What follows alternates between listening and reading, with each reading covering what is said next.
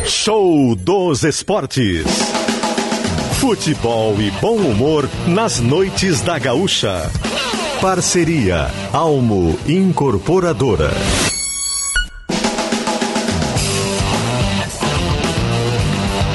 Tiago Nunes e Rafael Rinaldi.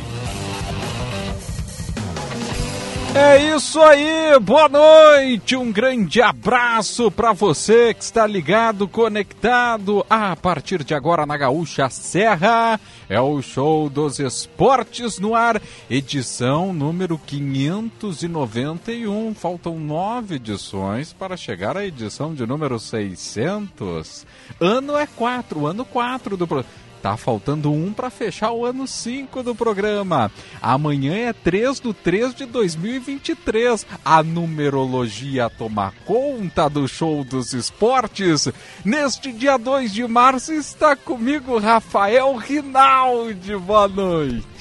Boa noite, numerólogo Thiago Nunes. Boa noite a todos. Uma honra estar aqui presente uma vez mais. Tudo bem? Tudo bem. Gostou? Gostou? Foi uma abertura diferente. Foi, foi. Doeu Por... até a minha cabeça com esses nomes. Não, não. Bem. Porque a, a, abertura do programa ela é meio padrão, né? Sim, Sabe sim. que tem a abertura do, do outro colega a abertura é... do outro colega. Isso, Ficou legal essa frase. Isso, isso. Que, fica, que ele, ele sempre. Alô, Brasil, boa noite! Sim, sim. É assim, é padrão. Uhum. Então a gente... Ah, mas tá muito ruim, vamos de novo. É bom sair do pa padrão às vezes, claro, né? Claro, exatamente. Não sempre, né? Como é o nosso caso, mas às vezes é legal. Às vezes. Isso mesmo. E tem o WhatsApp que o pessoal pode participar, que é por número. 99690 1220. Oh, decorou, rapidinho. Esse é bom, esse é bom. Rafael Rinaldi estará comigo nesta noite aqui no Show dos Esportes. Eduardo Costa está de folga. Amanhã eu estarei. Ontem eu estive, então tá tudo dentro dos confortos. Exatamente. Daí segunda-feira sim, time completo. Isso aí. Aqui no Show dos Esportes para debater a dupla Caju novamente após uma rodada de vitórias, esperamos nesse fim de semana, né? É, é, é. Vamos, vamos torcer. Aliás, rodada que terá transmissão dupla do futebol da Gaúcha. Opa, no sábado. No sábado. Começando que com. Espetáculo! Com Caxias e Piranga. Que jogaço! Quatro e meia da tarde, a bola rola e depois às 19 horas tem Esportivo e Juventude. O terceiro contra o quarto colocado é o confronto do Caxias com Ipiranga. E no jogo das 7 horas, o Juventude que ainda briga e sonha pela classificação contra um desesperado esportivo que tomou 3. Eu fui lá em Bento só para tá, trazer aquele meu ar de sorte para a equipe da Serra, mas é, não funcionou dessa vez. É, o teu ar não, não soprou lá não na montanha. Soprou na montanha. é, vamos juntos então com o show dos esportes para a Almo Incorporadora. Fazer bem feito é nosso compromisso. Na mesa de áudio está ele, Fábio Lentino. Uhum.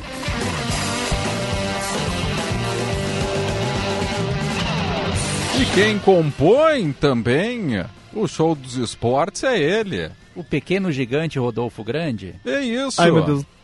Né, Rodolfo? É, é, Rodolfo. Ai, meu Deus. É. É. Obrigado por deixar o material gravado aí, Rodolfo. Você é demais. Muito bom, Rodolfo Grande, na produção do programa. É que eu vi hoje de tarde, ele estava muito atarefado. Teve eu um... nem vi ele hoje, acredita? Ah, Porque tivemos treino semi-aberto lá no, no centro, centro de treinamento do Juventude e eu acabei 8 e 7, galera! Como é que é, Rinaldi? Eu, eu fui pro treinamento do Juventude hoje acabei não encontrando o Rodolfo na minha volta ah. Trocamos sim, apenas Whats. Ah, não, mas eu vou dizer que é melhor. É melhor essa opção. Sim, dependendo da pessoa, é melhor só trocar um WhatsApp de vez em quando, né? Isso mesmo, isso mesmo. Participe você pelo WhatsApp, mandando seu recado. Final de semana chegando, show dos esportes aqui na Gaúcha Serra. Hoje tem muita bola rolando, hein? Tem Libertadores da América, tem Copa do Brasil. Hoje tem o Fortaleza em campo, na pré-Libertadores. Vai enfrentar o Deportivo Maldonado, jogo que vai começar às 9 horas. E tem Copa do Brasil, por exemplo, Botafogo, que não é o Botafogo Botafogo, né? Eliminou o Águia. Ao contrário, o Águia eliminou o Botafogo por 2 a 1 um, Rinaldi. Conheces o Águia? Nunca vi. Não? Não. Lamentável. É, Pedrão. O Criciúma, vamos pro próximo jogo que é mais fácil. O Criciúma eliminou o Real Ariquemes. Também. E o, e o verdadeiro Botafogo está jogando neste momento, né? Ah, é Contra verdade. O Sergipe. De Sergipe. Exatamente, por incrível que pareça. Está empatando em 0 a 0 e classificando no, é, nesse resultado a equipe carioca. Tem também com bola rolando o Maringá e o Sampaio Correia 0 a 0 E às 19 horas e 15 minutos, o Iguatu está enfrentando o América do Rio Grande do Norte. Que esse aí o pessoal de Caxias do Sul não quer nem ver por perto. Passa, né? passa. É, né? Aí então. Jogando a Copa do Brasil. E hoje teve o clássico na Espanha, a Copa do Rei. Barcelona venceu por 1 a 0 o Real Madrid. Mas foi gol contra. Pra te ver, né? Até clássico lá, 1 a 0 com gol contra do Militão. Mas vale também, né? Não, vale, claro. Botou pra dentro, tá valendo. É gol. É, e assim vai. O Dirceu fez um gol sem querer e comemorou muito. De costas, Caju, né? né? Verdade, verdade. Entrou, valeu. Então, é, esse é o futebol. Vamos trazer os destaques do programa de hoje. O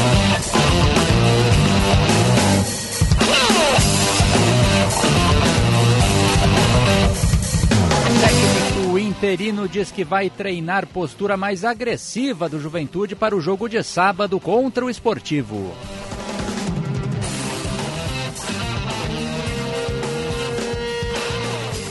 Caxias realiza primeiro treino fechado para encarar o Ipiranga no sábado.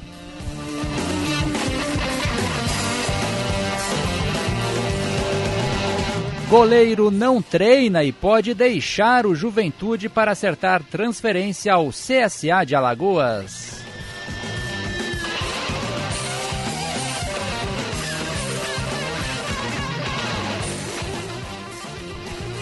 Vamos conversar com Luiz Scheibel, presidente da ACBF, que vai projetar a temporada da equipe e falar sobre o evento que vai ocorrer neste final de semana, em alusão ao aniversário do clube. Caxias Basquete entra em quadra no sábado pelo NBB e o armador Derek vai projetar o duelo contra o São Paulo e falar sobre a temporada da equipe.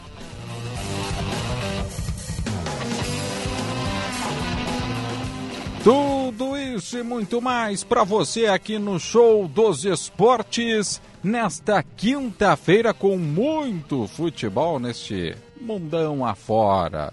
Copa do Brasil, claro, é que neste momento acaba tomando conta. E a Libertadores, que ainda não está naquela fase quente, né, Rinaldi, mas está na fase pré-Libertadores. É, mas para o time como Fortaleza é muito quente essa ah, fase é, da competição, é. né? A equipe já fez história participando na fase de grupos, encarando um River Plate pelo caminho e agora vai ter novamente com o Voivoda essa oportunidade. Que bom trabalho vai, vem fazendo o argentino por lá.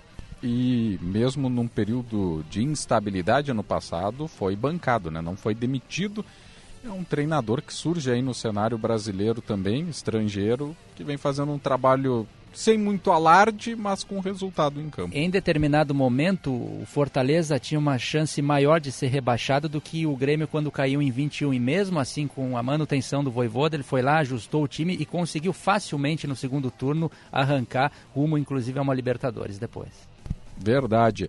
Na Copa do Brasil, hoje, o, o, Águia, que a gente falou há pouco, ele venceu o Botafogo da Paraíba com um gol aos 47 do segundo tempo. Imagina aos 47 garantir quase um milhão na conta, hein?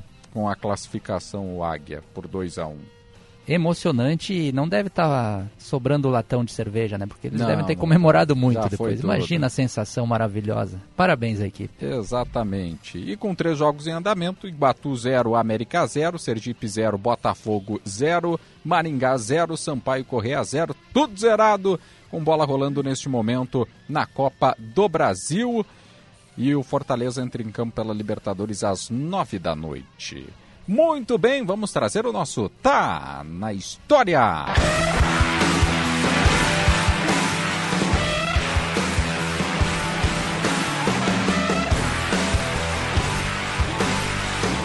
O ano é 1993. Um cometa passou por aqui. Os torcedores gremistas tiveram a felicidade de ver o único título profissional conquistado por um dos maiores talentos surgidos no futebol brasileiro, o atacante paulista Denner Augusto de Souza. Com 21 anos, ele veio confirmar a fama de ser o mais desconcertante jogador surgido desde Mané Garrincha, ao ser campeão gaúcho de 1993 pelo Grêmio. Em tempos de poucos recursos financeiros, foi uma contratação audaciosa do então presidente gremista Fábio Koff.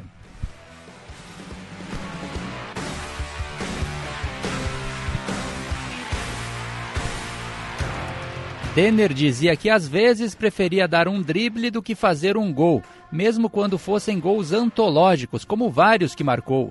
No entanto, seu talento passou rápido pelos gramados brasileiros, como um cometa. Em abril de 1994, quando estava no Vasco da Gama, Denner morreu no Rio de Janeiro em um acidente de carro.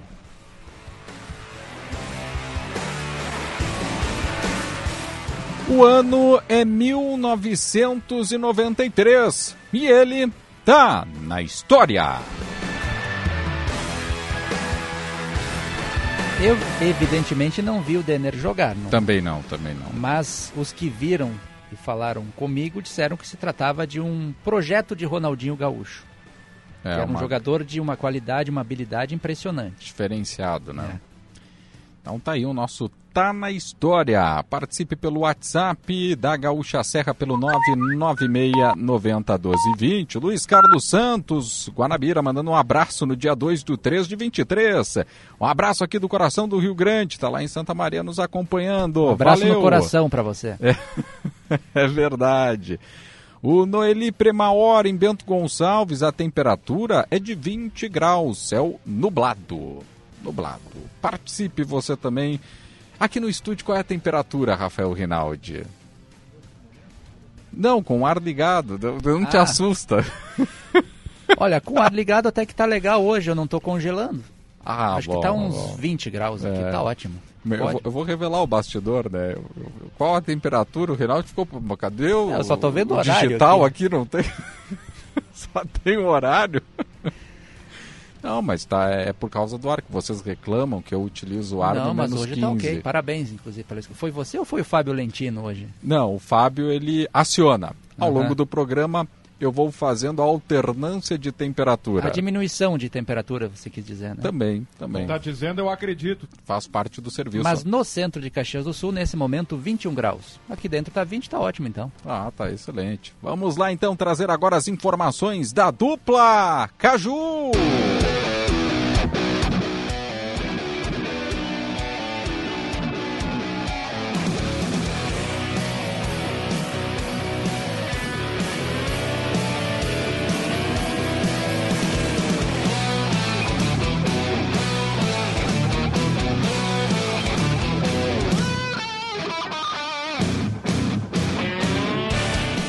E vamos trazer as informações do Juventude com Rafael Rinaldi. Que abriu um treino na tarde de hoje para que a imprensa pudesse acompanhar. Desde 26 de janeiro a gente não tinha essa oportunidade. Foi um treino semi-aberto, porque a gente acompanhou apenas a movimentação e os trabalhos físicos. Na sequência, quando o Adailton Bolzan, o técnico interino, comandou um trabalho técnico-tático, aí a gente foi convidado a nos retirar e não podemos trazer todos os detalhes desta atividade, mas uma informação importante foi que o goleiro Pegorari não participou do treino. A alegação do clube é de que ele esteve fazendo atividades na fisioterapia, mas a gente soube que ele recebeu sim um convite do CSA de Alagoas para atuar por lá e está acertando os detalhes com o clube de Alagoas para esta contratação que pode fazer com que o Juventude aí dê uma aliviada na folha. A gente sabe que a direção trabalha para anunciar novos atletas para a disputa da Série B do Campeonato Brasileiro, mas para a vinda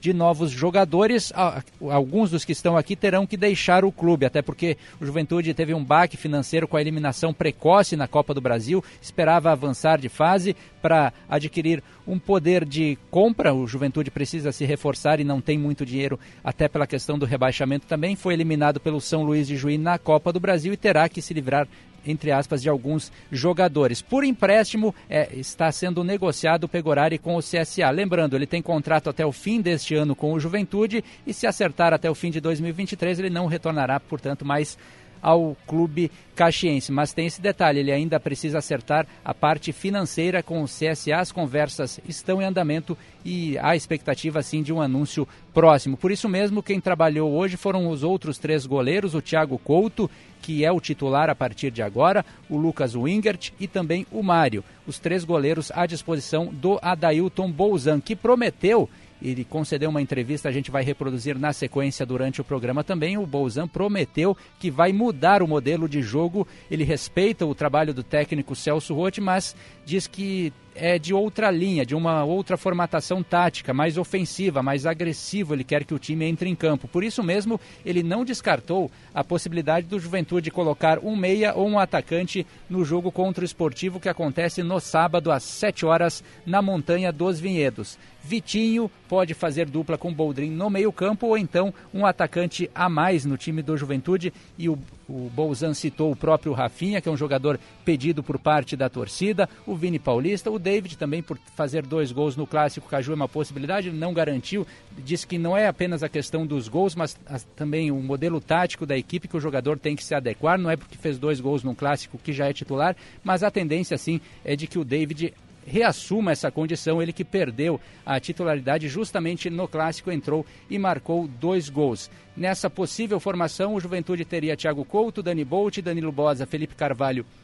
e Guilherme Guedes, Mandaca Jadson e Vitinho ou Rafinha e Boldrin, David e Rodrigo Rodrigues. Lembrando que o grupo de jogadores ainda retoma os trabalhos nesta sexta-feira, antes do jogo de sábado na Montanha dos Vinhedos. Juventude ainda tem chances remotas de classificação é difícil porque não depende apenas de si para avançar de fase, precisa vencer o esportivo neste sábado e o Brasil de Pelotas no outro fim de semana e ainda secar alguns times como Caxias e São José que estão à sua frente. O Juventude já não alcança o Ipiranga, que é o terceiro colocado, por isso mesmo só disputa a última vaga no G4, que dará a condição de disputar a semifinal do Gauchão, mas também uma vaga na Copa do Brasil do ano que vem. Na procura por um técnico, o Juventude vem fazendo uma série de reuniões desde o empate no Clássico Caju para definir o perfil desse novo comandante.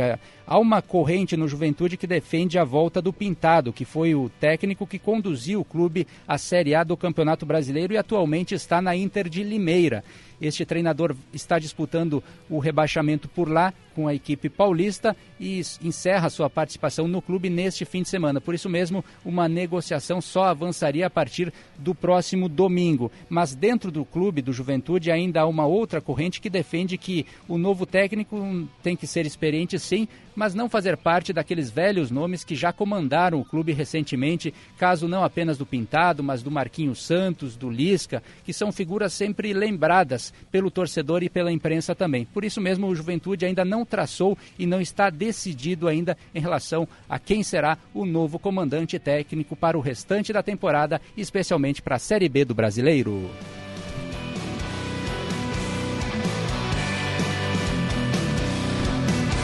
Oito e vinte e um, agora vamos para o outro lado, atualizar também as informações do Clube Grená, contigo, Thiago Nunes. Caxias que realizou um treinamento fechado no gramado principal do Estádio Centenário foi o primeiro trabalho mais forte da semana, porque ontem a chuva e o granizo que caíram aqui em Caxias do Sul foram bem na hora do treinamento do Caxias. Tinha recém começado cerca de 10 minutos, estavam ainda na parte física com o preparador Thiago Setolin, e aí começou a chuva forte, depois pequenas pedras de granizo e aí o treino acabou sendo suspenso, a chuva não deu trégua, demorou para parar, inclusive.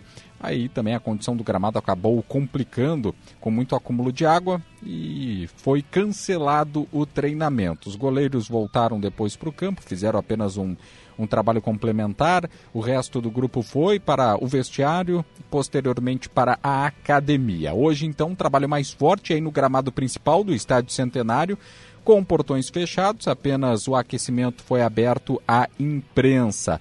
O Caxias que tem as dúvidas de quem vai ocupar as vagas de Marlon e Diego Rosa. A tendência é Marciel e Ronald. Marcial pode fazer a segunda função e o Vini Guedes a primeira função.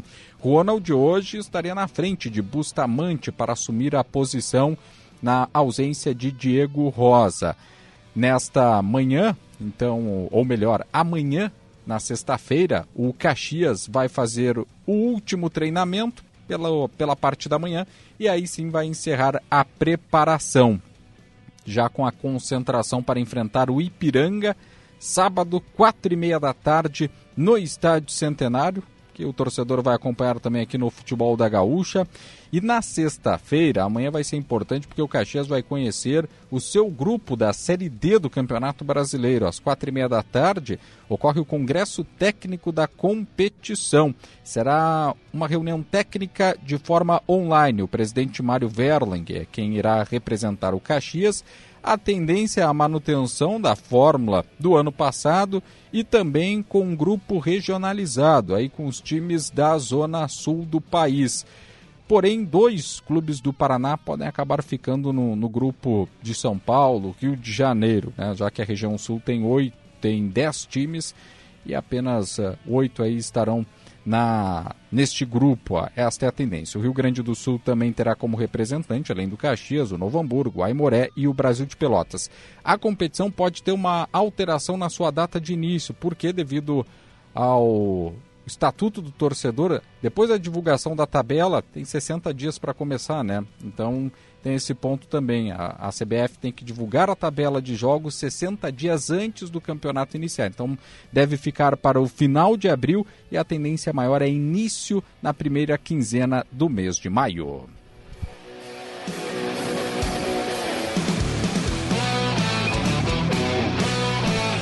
As informações da dupla Caju para você ligado aqui no Show dos Esportes. Vamos trazer agora as informações do jornalismo. Bruno Tomé, tudo bem, Bruno? Boa noite.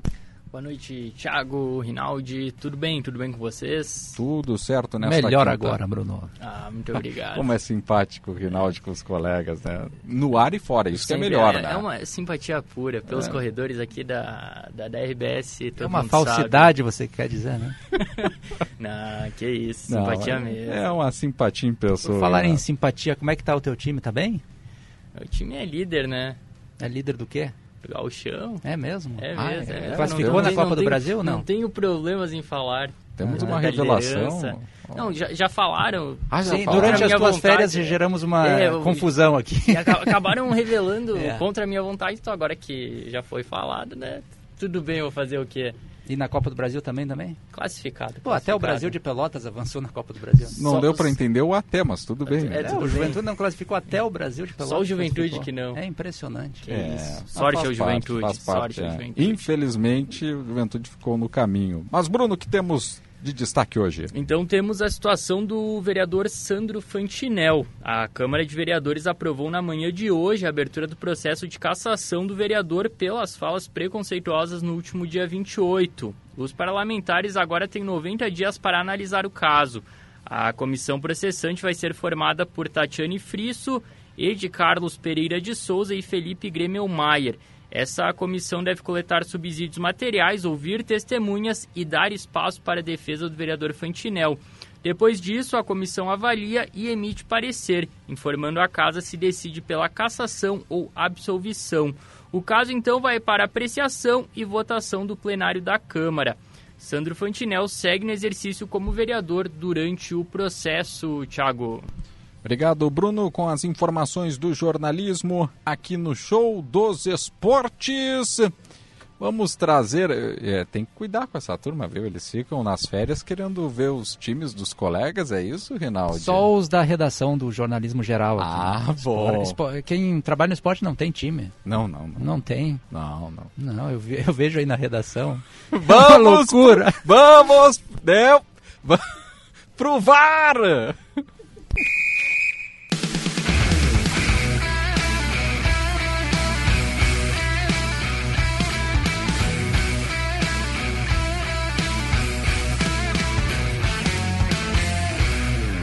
Tem infração em campo? Chama o VAR.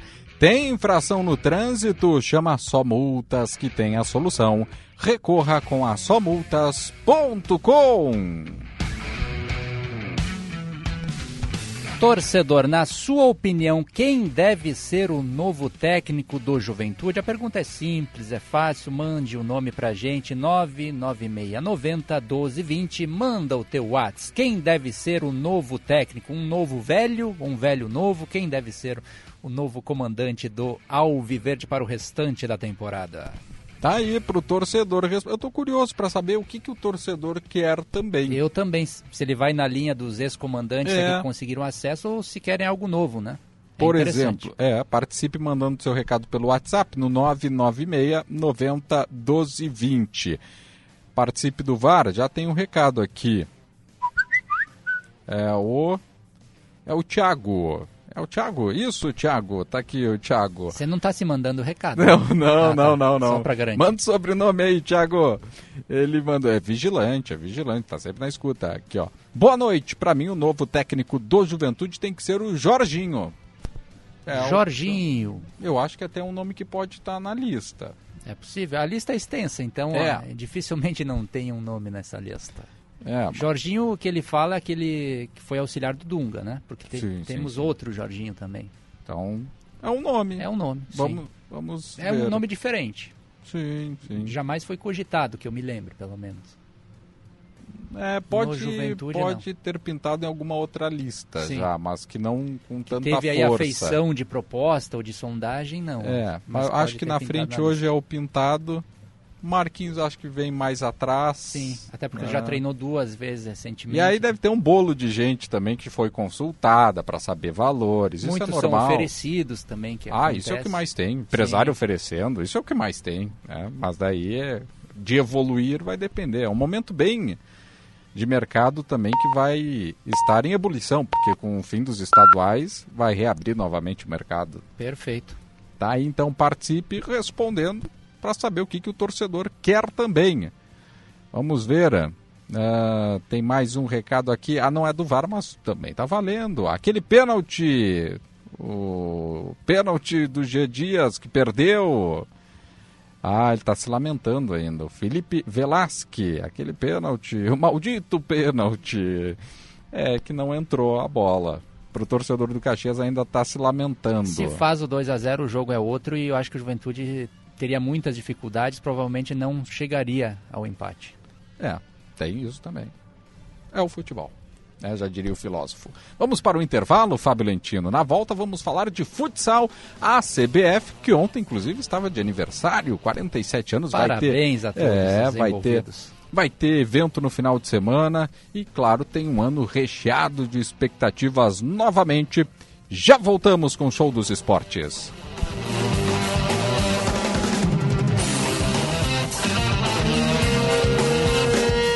Opa, tudo bom, guri? Pra ti que gosta de rasante de quero-quero, torcida comendo bergamota, nevoeiro escondendo a bola, sangue, suor, faísca e lágrimas que parece o filme do MacGyver, mas é o nosso galchão. Agora vai a dica, kto.com, vai lá, dá mais emoção nesse campeonato, guri. Sim, dá o teu palpite e mostra que tu entende do nosso ruralito. Na KTO tu chega de líder, Kate O, onde a diversão acontece, tá bom, querido? Abraço.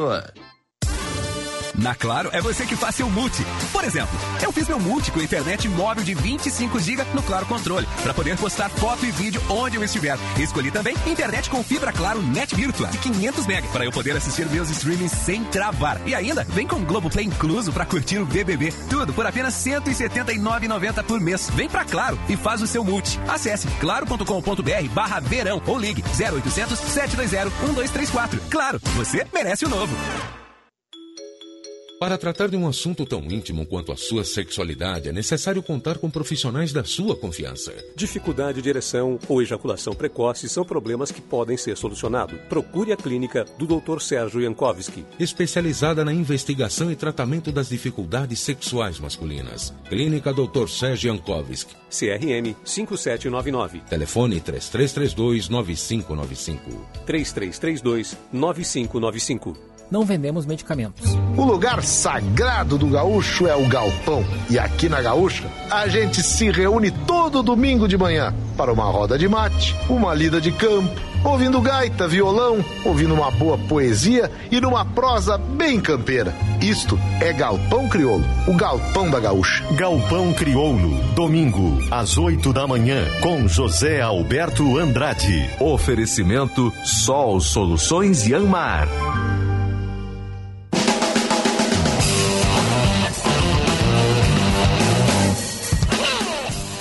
Muito bem, estamos de volta com o Show dos Esportes aqui pela Gaúcha Serra para Almo Incorporadora. Fazer bem feito é nosso compromisso. Participe pelo WhatsApp, pelo 996 90 1220. Rafael Rinaldi, vamos falar de futsal. Vamos para a quadra. Vamos lá então, porque estamos em contato agora com Luir Marciano Scheibel, presidente da ACBF, para falar sobre essa temporada de 2023 e também, né, aniversário do clube. Tem evento no final de semana aí para o torcedor. Presidente, como é que está? Tudo bem? Boa noite. Boa noite, Rafael. Boa noite, Tiago. É um prazer estar aqui no, novamente conversando com vocês aí sobre a nossa CBF e também sobre a nossa seleção brasileira de futsal. Verdade, seleção brasileira que está em Carlos Barbosa. Presidente, falando sobre esse ano da ACBF, começando uma temporada nova, como é que foi essa montagem do grupo, comissão técnica também, novo treinador? O que, que dá para falar para o torcedor sobre esse ano de 2023? É, a montagem do elenco não foi eh, bem o que o Bié gostaria, porque a gente estava com uma, com, uma, com uma comissão, não digo diferente, mas com um treinador, né, que era o Edgar. Ele já vinha no seu terceiro ano. E aí, com a eliminação da liga e a torcida, enfim, houve uma pressão. A gente acabou encerrando o contrato um pouquinho antes, que era para ficar até o final do ano. E a montagem vinha sendo do elenco em cima das opções que ele vinha nos pedindo, né? E também dentro de uma realidade financeira, que a gente cuida muito dessa parte financeira para não extrapolar e não fazer besteira como alguns clubes acabam fazendo aí depois é, não consegue mais sair fora. Então, na saída do Edgar, a gente contratou o Bié, já lá por novembro, e aí já estava, muitos atletas já estavam assim, acertados ou renovados, então o Bié pediu a contratação, só que no momento também já tinha poucas alternativas e enfim, mas ele também ele ele está nos pedindo um pivô e um ala esquerdo, né? Só que aqui no Brasil agora não resta poucos atletas que estão sem contrato. Nós estamos buscando um pivô uh, fora do, do, Brasil, né? Também depende de algumas coisas de, de onde esse jogador joga. Se a equipe vai liberar, tem uma, uma questão de burocracia, né? Então tem que aguardar para ver se se concretiza. Na semana que vem a gente deve ter alguma informação. Então o, o Bié, com um conceito novo de trabalho, veio e, e, a gente participou da Copa Gramado. Não tivemos resultados bons, mas fizemos bons jogos. Contra o Praia perdemos de 1 a 0, mas criamos inúmeras chances, mas não fizemos o gol. E ontem perdemos para o Joinville, perdemos de 3 a 2 também, Uh, falhamos em dois tiros livres, o, o, o, arbitragem deu um pênalti também que não foi, mas enfim, faz parte do futebol. Então não, não tivemos uma boa participação em resultados, mas dá para ver que o início do trabalho está sendo bacana, o, o, a equipe está bem assim, com entusiasmo, está bem vibrante, né? Então o Bié também nos pediu que precisa de uns quatro meses mais ou menos para o pessoal, os jogadores, entender a filosofia de trabalho dele. Então tem que dar tempo ao tempo.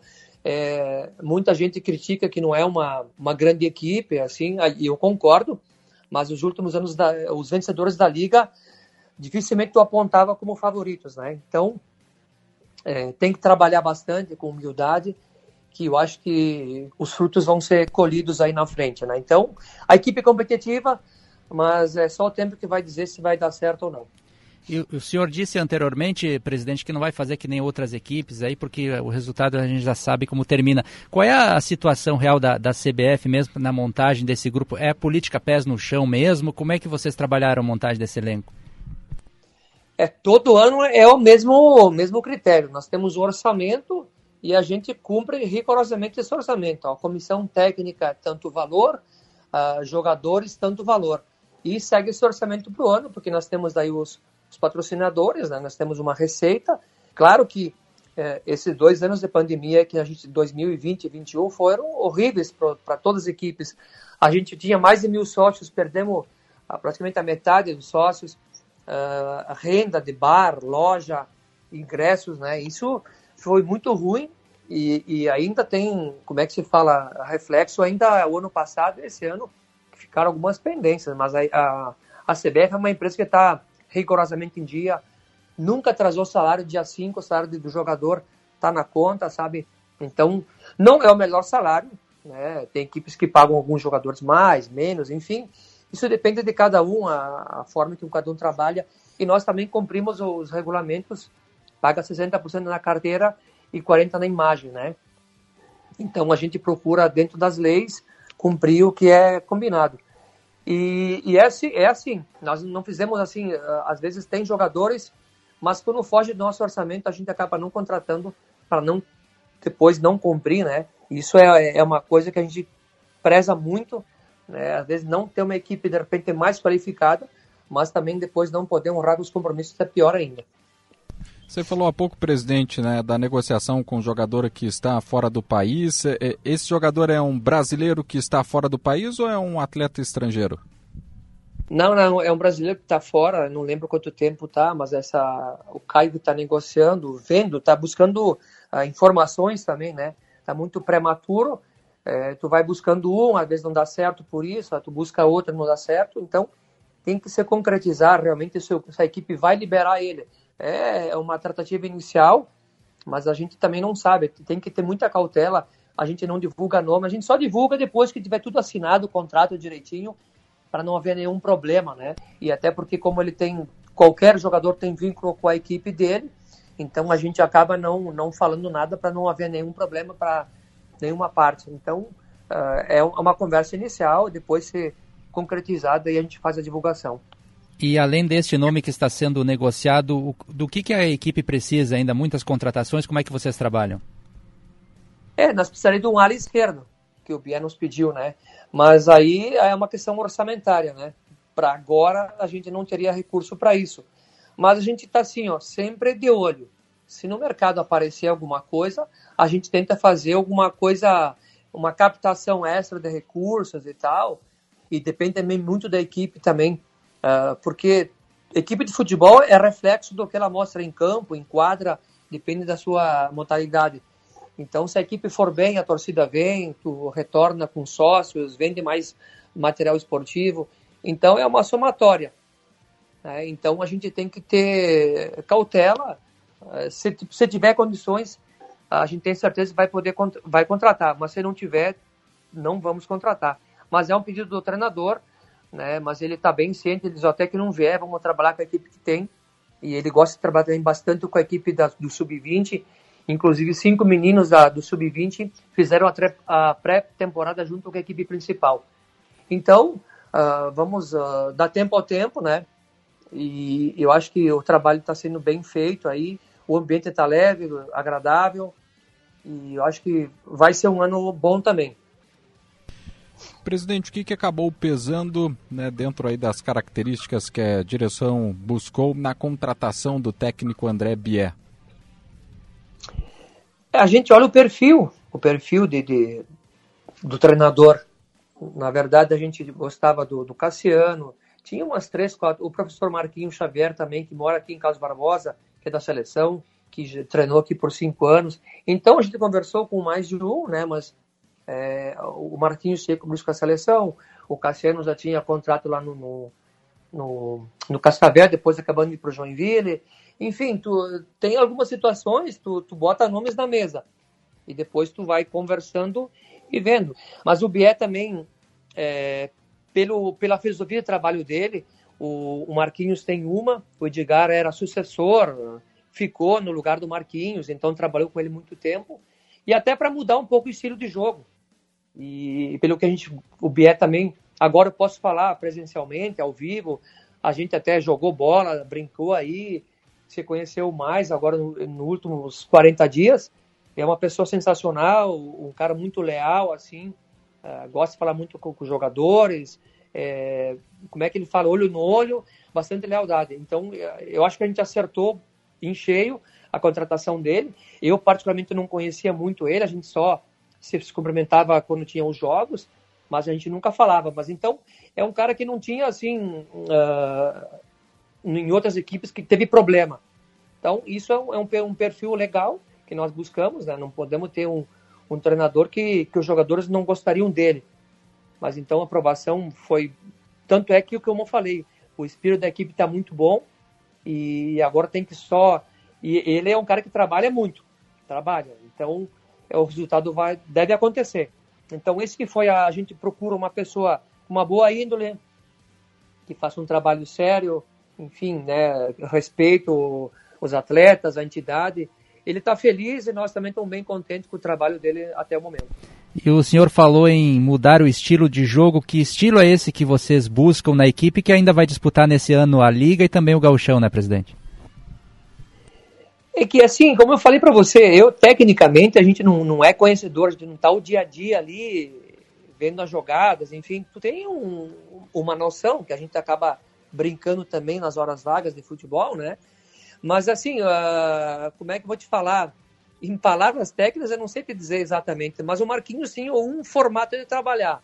O, o, o, o Edgar, com dele, é um pouquinho diferente. Então, se tu pegar os 24 treinadores da liga, cada um trabalha diferente. Óbvio que é dentro da quadra que vai acontecer é, as situações aí, vai ter que.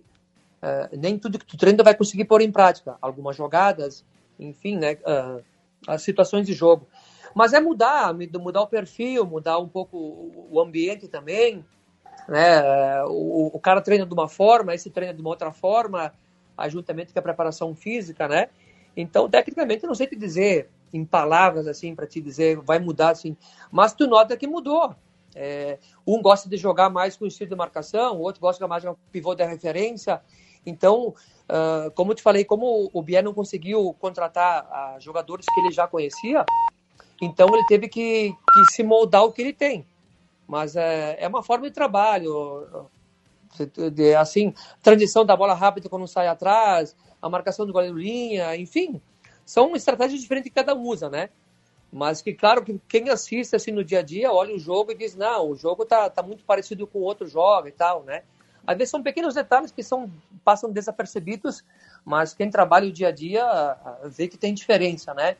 Então é isso mais ou menos como de 2015 o Marquinhos, o Marquinhos chegou em 2014 e ficou até 2020 e o Edgar trabalhou com ele, então não mudou muito a filosofia. Agora com o Bier já muda um pouco e, e os jogadores também criam um ânimo novo, né, para é, esse novo formato de jogo do, do Bier. Ano passado, presidente, na Liga Nacional, né, a CBF não conseguiu novamente reconquistar, multicampeã CBF. A, a, direção fez o diagnóstico, o que, que acabou uh, acontecendo exatamente para não repetir nesse ano? Olha, às vezes a gente também fica se perguntando algumas coisas e é difícil explicar algumas coisas. A gente fez sempre, nós figuramos entre os uh, três primeiros colocados da Liga Nacional. E, e no, no, futsal acontece um pouco diferente do campo. Uh, a maioria dos jogadores tem uh, procuradores, empresários, e a renovação, como a liga ia acabar em novembro, a gente a procura para renovação e contratação começou em junho, muito cedo. E nós tínhamos muitos jogadores que, que já vinham com uma performance boa, né? Então acabou sendo renovado com alguns jogadores e tal. E, e, infelizmente, tem jogadores que jogam bem uma primeira fase, jogos mais decisivos não acabam não rendendo aquilo que tem que render. Então, às vezes, tu tem um diagnóstico, naquele momento, tu acaba ficando chateado, tu, ah, não gostaria de renovar com esse, ah, gostaria de pegar outro cara. Só que a gente é muito respeitoso, a gente buscou jogadores que já tinham contrato, a gente não segue com a conversa, a gente encerra. Então, a gente Gostaria de contratar outros perfis, mas devido a ter contrato ou valores elevados, a gente acaba não contratando, né? Então, que eu falei, tu tem que sempre olhar o orçamento daquilo que melhor se enquadra dentro do teu orçamento, né? É, claro, dois, três jogadores por posição, é, isso é importante ter, e a gente teve a saída do Rony agora, que foi uma surpresa para nós no início do ano. Então a gente acabou ficando déficit num, num pivô, tá, tá buscando. E o Biel identificou daí que precisa de um ala esquerdo. Mas às vezes, ah, assim, a gente fez uma excelente primeira liga, primeira fase da liga, e na hora do mata a gente fez um grande jogo lá em Jaraguá, né? E estava se encaminhando. Eu, eu vou dizer assim, não é porque eu sou presidente da CBF, mas entre os oito eu pegava a minha equipe. E realmente no jogo de volta aqui de Jaraguá, a gente não fez um grande jogo. Nós jogamos melhor lá e perdemos. E aqui tomamos um gol muito estranho e acabou, não sei se alguns jogadores sentiram, nós estávamos com 4 mil pessoas no ginásio, sentiram a pressão do jogo e acabaram não correspondendo, né? Mas faz parte. E a gente então eh, diagnostou algumas coisas, mas uh, tinha alguns contratos já renovados, já feitos, tem que seguir o, o, o caminho. E ao contrário da Liga Gaúcha, que nós estamos em Erechim, fizemos um grande. Aqui foi um jogo muito disputado, e lá em Erechim também foi, mas lá a gente jogou muito bem e levamos o título da Liga Gaúcha. Então, nem tudo que a gente quer fazer, às vezes nós conseguimos, né? Por vários fatores. Ou, ou o cara já tem contrato, ou já renovou por dois anos. Enfim, no futebol ele alterna muito altos e baixos, né? Às vezes no primeiro semestre o jogador faz uma grande temporada, na segunda já não faz mais tanto. Então, é, assim, tem que ficar sempre atento, né? Mas é, a gente não consegue fazer tudo que a gente gostaria, essa é a verdade, né? Mas vamos trabalhar sempre buscando o melhor pela entidade. Presidente, a seleção brasileira de futsal está em Carlos Barbosa, tem amistosos nesse fim de semana contra o Uzbequistão. Antes de entrarmos exatamente nesse jogo, como é que está o clima aí na cidade, a recepção, a seleção, também a expectativa? Como é que está o ambiente aí em Carlos Barbosa? Olha, o melhor possível, né? Uh, eles chegaram na segunda-feira aqui em Carlos Barbosa e, e, como nós temos, acho, uns seis atletas que são ex-jogadores da CBF, o clima está muito bom. E, e, também aqui em Barbosa, é uma cidade pequena, bem acolhedora, o, eles se sentem muito à vontade, aqui é muito tranquilo, né? A gente também teve a semana o pessoal, as escolas, a nossa pai foi visitar os, é, é, foi, foram convidados a assistir o treino da seleção. Então o clima está bem legal, bem gostoso.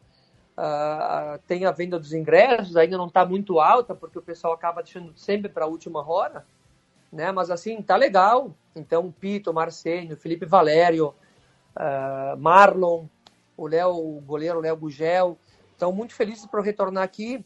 Né? Esse ginásio nosso que é bem legal, muito bonito a estrutura bacana também, o, o pessoal da outras comissões de outras equipes sempre elogiando aqui a estrutura que a CBF tem e sempre pro, proporcionando o melhor possível, né? Nós temos também o apoio do nosso município aqui, que está bancando hospedagem e alimentação, e a CBF daí entra com o restante da estrutura, né? Para proporcionar a melhor estrutura possível para nossa seleção. Final de semana também tem o evento em alusão ao aniversário do clube, presidente. Isso aí. Então, ontem nós completamos 47 anos. Né? Então, temos o jogo no sábado às 14 horas e domingo às 11 horas da manhã. E aí, na sequência, do lado do, do ginásio tem o CTG, que é nosso parceiro também de, de datas comemorativas.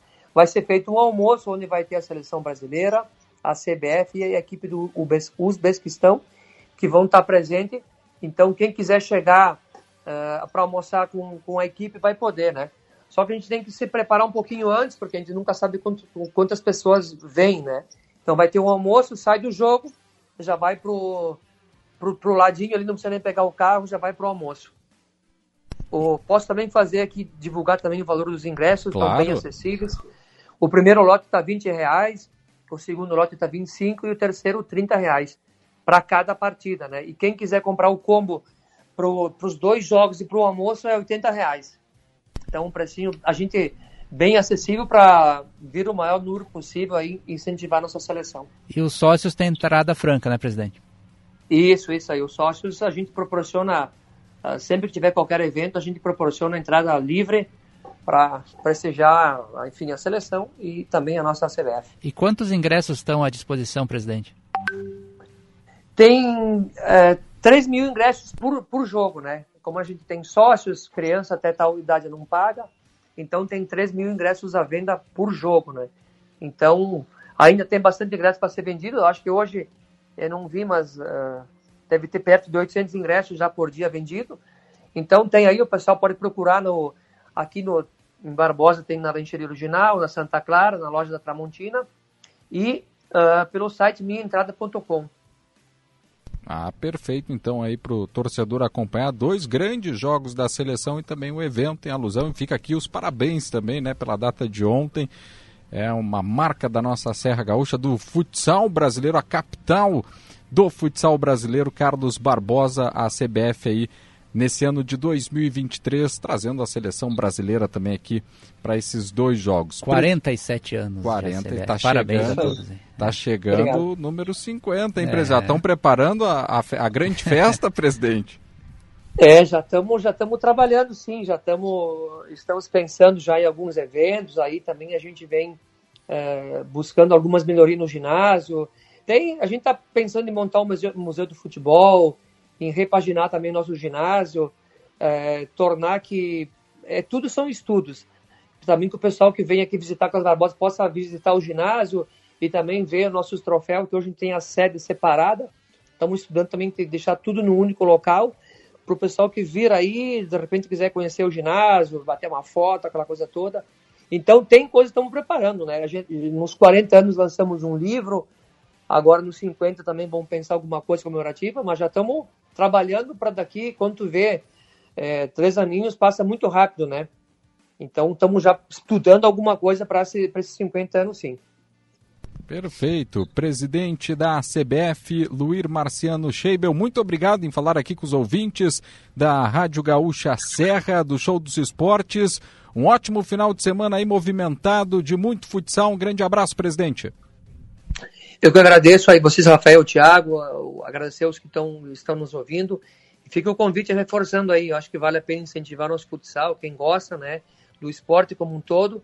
Chega aí em Carlos Barbosa, vão ser bem recebidos, aqui é bem tranquilo, pode chegar, não vai ter tumulto nenhum, é bem tranquilo. E agradecer a vocês que sempre estão nos prestigiando e divulgando o esporte como um todo, né? Por isso que uh, cada vez mais a gente vai uh, leva nosso, a nossa marca para o Brasil aí mundo afora. Boa noite e obrigado a todos e fica o convite para o Jogo do Brasil. Com certeza, valeu, um abraço, boa noite, presidente da CBF, aqui no Show dos Esportes, trazendo aí para o torcedor. Tem o jogo no sábado, né, é, Rinaldi, às Sim. duas horas da tarde, e no domingo, 11 da manhã, no ginásio da CBF. Os sócios da CBF têm entrada franca para as partidas. Os ingressos estão disponíveis para compra no site Minha Entrada e também nos pontos de vendas. Paixão Laranja, Varejo da Tramontina, Lancheria Original, Supermercado Santa Clara. O torcedor pode aí adquirir o seu ingresso após a partida de domingo né, às 14 horas no CTG Trilha Serrana, que fica do ladinho do ginásio. A CBF vai promover o almoço alusivo ao aniversário de 47 anos, que foi ontem. E eu estarei Estará lá pela primeira vez em Carlos Barbosa. Não. Carlos Estarei. Barbosa não te conhece, Thiago não. Nunes. Vai ser inesquecível. Então, para a cidade vai ser inesquecível. e eu nunca. Eu, eu cresci, Rinaldi. Eu, temos tempo, temos ainda, temos claro, tempo. Ah, eu cresci. Eu cresci vendo a CBF. Sim, eu cresci sim. vendo a laranja em quadra. Essa sim era a laranja mecânica, né? Porque mecânica, ganhava tudo, exatamente. transformou a cidade na capital brasileira do futsal. É, algo impressionante o que, que, um time da pequena Carlos Barbosa conseguiu é. atingir, né? Então eu quero deixar aqui meu agradecimento a Maurício Reolon, que me escalou para estar... Dentre várias opções que teríamos sim. no domingo, ele escolheu a dedo. Vai o Thiago Nunes. Várias opções, é muito bom. Então vai ser um, um dia inesquecível para esse jovem garoto. Tem, temos dois erros nessa frase, né? Jovem e garoto, mas tudo bem. Não, mas é legal. Barbosa é uma cidade maravilhosa, próxima aí de Garibaldi. As duas cidades até se equivalem, não, não em termos de número, mas de, de, de grandeza, de representatividade. São duas cidades pujantes aqui da Serra Gaúcha. Você que gosta de Garibaldi vai ah, conhecer Carlos Barbosa, verdade, que é lá do ladinho do de Garibaldi. Isso. Do ladinho. E melhor, vai ter um almoço. Maurício! Não, mas pro almoço acho que você não foi convidado. Tem que acompanhar o jogo, pelo que me disseram apenas. Ah, pois é. Não, mas leva uma água em biscoitinho salgado, não tem problema. Não, só é que falar, né, pro Maurício. Vai participar daqui a pouco do show dos esportes. Ele tá fechando, tá? A correria de fechar o jornal. Mas eu acho que tem que ajustar a nossa Sim. volta, né? Porque vai ter um almoço lá, sabe como é que é? Ah, sim. Muito bem, vamos lá então, Rafael Rinaldi, com a participação dos ouvintes aqui pelo WhatsApp. Bora. O, o Marcos Vinícius, quando falou do Jorginho. é, Eu vou falar pra ele que é É, Jorginho. pois ele ficou. Eu também, eu só tenho na cabeça um Jorginho. Jorginho, tem outro que Jorginho. tem hoje 57 anos, já foi treinador do Palmeiras, recentemente também do Figueirense, está neste momento no Juventus de São Paulo. Não, ele não está sendo contratado pelo Ah. Não, não, Juventude, é né? que foi é que um questionado. ouvinte sugeriu o nome O do Jorginho. Jorginho. que foi aquele auxiliar do Dunga, jogador da seleção brasileira. Esse outro Jorginho é aquele que foi técnico do Palmeiras, Figueirense está no Juventus, tem 57 anos, não é tão velho assim. Ele já se defendeu, Reinaldo. Muito bem. Ah, aqui, ó, o Luiz. Boa noite. Para técnico do Ju, eu indico o Mr. M, o Luiz do bairro Lourdes. Ah, eu entendi, ele quer fazer mágica no time. É, e os treinos são um mistério, nada mais do que o Mr. M aí para acompanhar É, o time. boa noite. Técnico Argel Fux seria uma boa pro Ju. O que vocês acham? O homem é motivador. Edmar Lima. Eles já namoraram, mas há muito tempo. Há eu muito acho tempo. que passou um momento. É, ele, que- ele- não sei se ele ainda está lá no futebol de Portugal, mas o Argel também ele tinha essa questão, ele precisaria evoluir na carreira, espero que evolua realmente, porque ele, ele também era daquela linha mais defensivista dos técnicos e teria que aprimorar essa questão. Tomara que ele evolua nesse sentido, porque foi um nome que surgiu. No Caxias ele chegou a, a salvar a equipe do rebaixamento da C para D em determinados momentos, ajudou a equipe no Campeonato Gaúcho, conduziu o time à final. Depois tomou 8 a 1 do Inter, mas chegou à final, né? E foi um técnico que teve seu trabalho aqui em- Caxias do Sul. Em determinado momento o Juventude namorou sim, mas nunca houve um acordo com este treinador Argel Fux. É, tá então. Tem também aqui o Paulo Portela, é, falando sobre os valores dos ingressos do almoço da CBF. A gente tem um 20 segundos. Depois do intervalo do Notícia na Hora Certa, melhor dizendo, a gente traz completinho o serviço, né? Pro, pro Paulo Portela, ele diz que vai no jogo e depois vai no almoço também. Então a gente já traz na sequência, Portela, valeu! Certo? Contagem regressiva porque tá chegando notícia na hora certa. Tá chegando aí pra você. E o Erimar Lima pergunta onde tá o Adgel Fux. Na sequência a gente traz também. É um show pra você. Já voltamos. Notícia na hora certa, no sinal, 9 horas. Polícia Civil realiza mais de 170 prisões em dois dias da Operação Choque de Ordem no Rio Grande do Sul. Deputado federal e ex-goleiro Darley de Deus volta a assumir a Secretaria de Esporte e Lazer do Estado. Incêndio atinge arranha-céu de 42 andares em Hong Kong, na China. Não chove em Porto Alegre, agora faz 26 graus. Tem possibilidade de pancadas isoladas de chuva na fronteira oeste, no noroeste, no norte, na região central e na serra. Amanhã há risco de temporais em todo o território gaúcho. Trânsito. Segue em atendimento o acidente com mortes na RS 040, no quilômetro 42 da rodovia, na localidade de Capão da Porteira. Conforme o comando rodoviário da Brigada Militar, o acidente envolveu dois veículos, um Gol e uma Saveiro, e dois caminhões. Morreram no local os motoristas dos dois caminhões, ainda não identificados, e a condutora do Gol de 21 anos. Um dos caminhões pegou fogo e o motorista teve o corpo carbonizado. Até o início da noite desta quinta-feira, o trânsito ainda seguia com bloqueio parcial e lentidão no trecho. Agora, o Instituto Geral de Perícias trabalha no local para fazer a identificação das vítimas e entender as circunstâncias do acidente. Com trânsito e Antâmbara. Destaque da hora. A Advocacia Geral da União pediu a condenação definitiva de mais 42 pessoas presas em flagrante nos atos do dia 8 de janeiro em Brasília. Os suspeitos já tiveram os bens bloqueados anteriormente. Agora, a solicitação é para que os envolvidos sejam obrigados a ressarcir os cofres públicos em 20 milhões e 700 mil reais. A quantia diz respeito ao que o STF, o Palácio do Planalto, a Câmara dos Deputados e o Senado Federal calcularam ter sofrido de prejuízo durante os atos de depredação.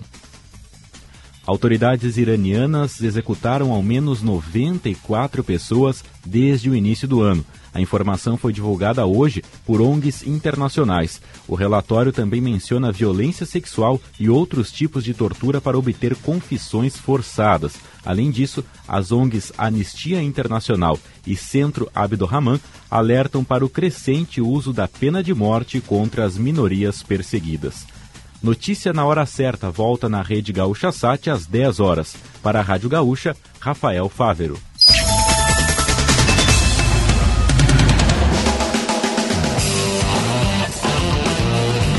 De volta com o show dos esportes aqui pela Gaúcha Serra. Para Almo Incorporadora, fazer bem feito é nosso compromisso. Respondendo pergunta do ouvinte. Respondendo, tem muitas perguntas. Por onde anda Argel Fux? É, como a gente imaginava, estava em Portugal realmente disputando a terceira divisão da Liga Portuguesa pelo Alverca, com seis jogos e duas vitórias na atual temporada. Ah, tá então. Boa noite, o Jorginho Cantífola jogou no Ju. Esse aí qual é, o Rodolfo? Onde está o Rodolfo? Rodolfo. Cadê? Eu não tô vendo o Rodolfo. Rinaldi, é que eu tô conversando sim, com o Rodolfo sim. no É muito WhatsApp. R, é Rodolfo, Rodrigo, Rafael, É. Roberto, Fábio. Fábio. O... Qual foi a pergunta? O Jorginho Cantífola jogou no Juventude. Esse é qual dos Jorginhos? Esse é o Jorginho Luiz da Silva. É outro. É outro. Eu, como um- surgem os Jorginhos depois gente- do meu É, questionamento? a gente vai dar um nó na audiência dos Jorginhos. É, é que quem realmente está mais em evidência nos últimos anos é o auxiliar do Dunga, o Jorginho. Isso, isso. Mas esse Jorginho já treinou o Palmeiras, por isso que eu fiz essa diferenciação anteriormente. Parabéns pra ti que fez essa confusão. O treinador, segundo Vonei Zata, para o Ju, tem que ser o Luizinho Vieira. Está caindo de maduro. Olha aí um nome que eu não, não tinha pensado, realmente. Ele fez bons trabalhos, está fazendo ainda É, bom trabalho não. no Aí- Ipiranga. É, aí questão de sair pode ser um problema, né? Sim. A gente está tratando hipoteticamente, não quer dizer que Não, está na não, não, lista. A né? gente está pedindo para o ouvinte sugerir Isso. nomes e a gente debate em cima deles. Com certeza. É um, era um, é um nome. é um nome, sim, é um nome. Luizinho Vieira. É um nome, completo, inclusive.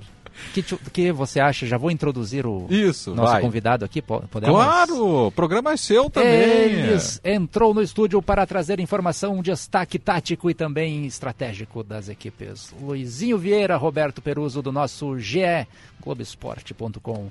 É um bom nome para o Juventude? Boa noite, boa noite a Boa todos. noite. Boa noite. Ali tem nome e sobrenome, né? Sim. Eu acho que é um bom nome, eu até acho interessante, mas eu acho que não tem ah, o impacto daqui a pouco em nível nacional que o Juventude busca a nível de Série B. Mas aí é uma outra questão. não- não- o impacto não tem que ser no time. e a partir do sem time. dúvida. E, e o Luizinho conseguiu fazer esse impacto nas últimas duas temporadas no Ipiranga, né? O Ipiranga joga muito bem, joga de uma forma totalmente oposta ao time que o Celso Rotti estava fazendo. Eu acho um bom nome, mas acho inviável que ele venha, até porque eu acho muito complicado o, o Ipiranga liberar ele, sendo que o Ipiranga é muito organizado na questão do planejamento, já está avisando a Série B e a Série C e trata a Série C como grande desafio e quer subir para a Série B. Então, eu acho muito complicado É. ele sair. Ah, teria a questão do perfil de experiência na Série B. Ele deixou recentemente também o Ipiranga para treinar uma equipe numa divisão nacional e acabou voltando. Mas o Luizinho Vieira tem essa questão do Ipiranga, que é um clube organizado que muda elenco e É, gira e volta, mantém multa, um né? modelo tático de jogo. Talvez tenha multa. Só Sim. se tem aquela cláusula que é divisão superior Ah, libera. mas jogador força a saída, treinador também. Eu acho que para ele é, é o momento. Seria o momento de treinar um time da Série B agora. Ó, sábado ele vai estar aí, hein? Ele vai estar aí.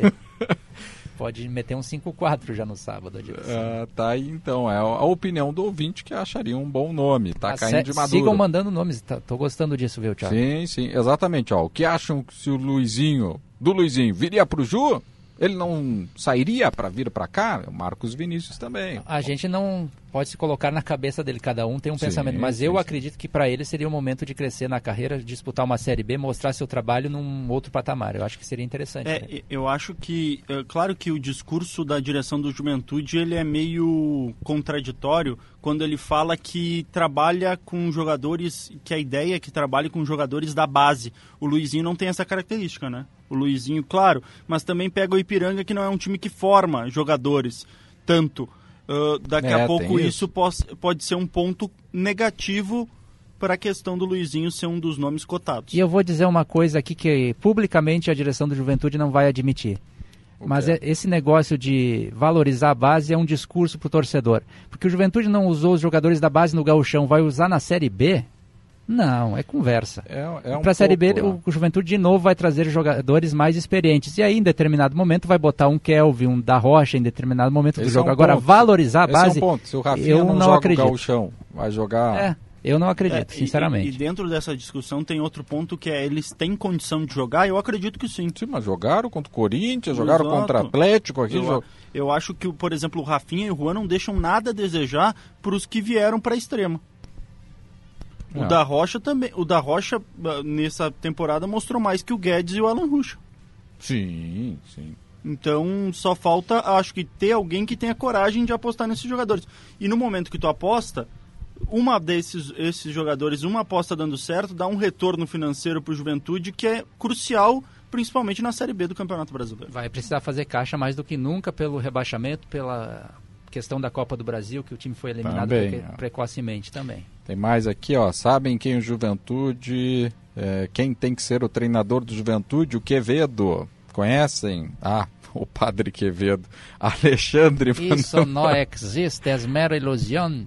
O Alexandre Pazicek. Acho que eu errei o sobrenome dele. Eu também acho. É uma grande probabilidade. Peço desculpas já. Repete 30 vezes Não. que você vai acertar. no ar não. Vamos. Quem mais aqui participando? O recado. Paulo Henrique Souza. Treinador bom pro Ju é aquele que treinou o São Luís e o Ipiranga de Erechim. Não lembro o nome, mas acredito que é Paulo. Henrique Pa- ah, o Marques. Paulo Henrique Marques. Treinou o é. Caxias também. Exato. Ah, o Paulo Portela mandou. É. Não sei, não me agrada. É um Não é hora, que- eu acho. É, eu acho que não seria. Mas muito obrigado pelo recado, mas Paulo valeu, Portela aí, que vai estar no jogo da CBF. Daqui a pouco a gente traz o serviço completo também, já mandei aqui para ele. Mas são muitos nomes. E eu teria mais facilidade, Roberto, de, em dizer os nomes que eu não gostaria de ver no Juventude então fala. de novo. Ah, Fala. Porque eu acho que Não, não, fala dá pra, agora, então. não dá para correr ao redor do próprio rabo de novo. Não, agora- até vim São- mais pro lado são- aqui para São ouvir. nomes que já conquistaram acessos, entraram para a história do clube, mas vamos mudar um pouco, né? Tá, os então aqui. Pintado e Marquinhos Pintado, fora. Marquinhos, próprio Lisca, que eu gosto muito, mas Não, não, não. nesse momento o Lisca não. já fechou a porta 15 É, vezes pro Juventude. é, Exatamente. Eu acho que Não está na hora de dar, vamos evoluir, vamos avançar, como diria Rui Carlos Osterman. É, eu acho que tem tantos nomes jovens com bons, bons trabalhos no Brasil e a gente tá sem, e o Juventude está sempre repetindo os mesmos.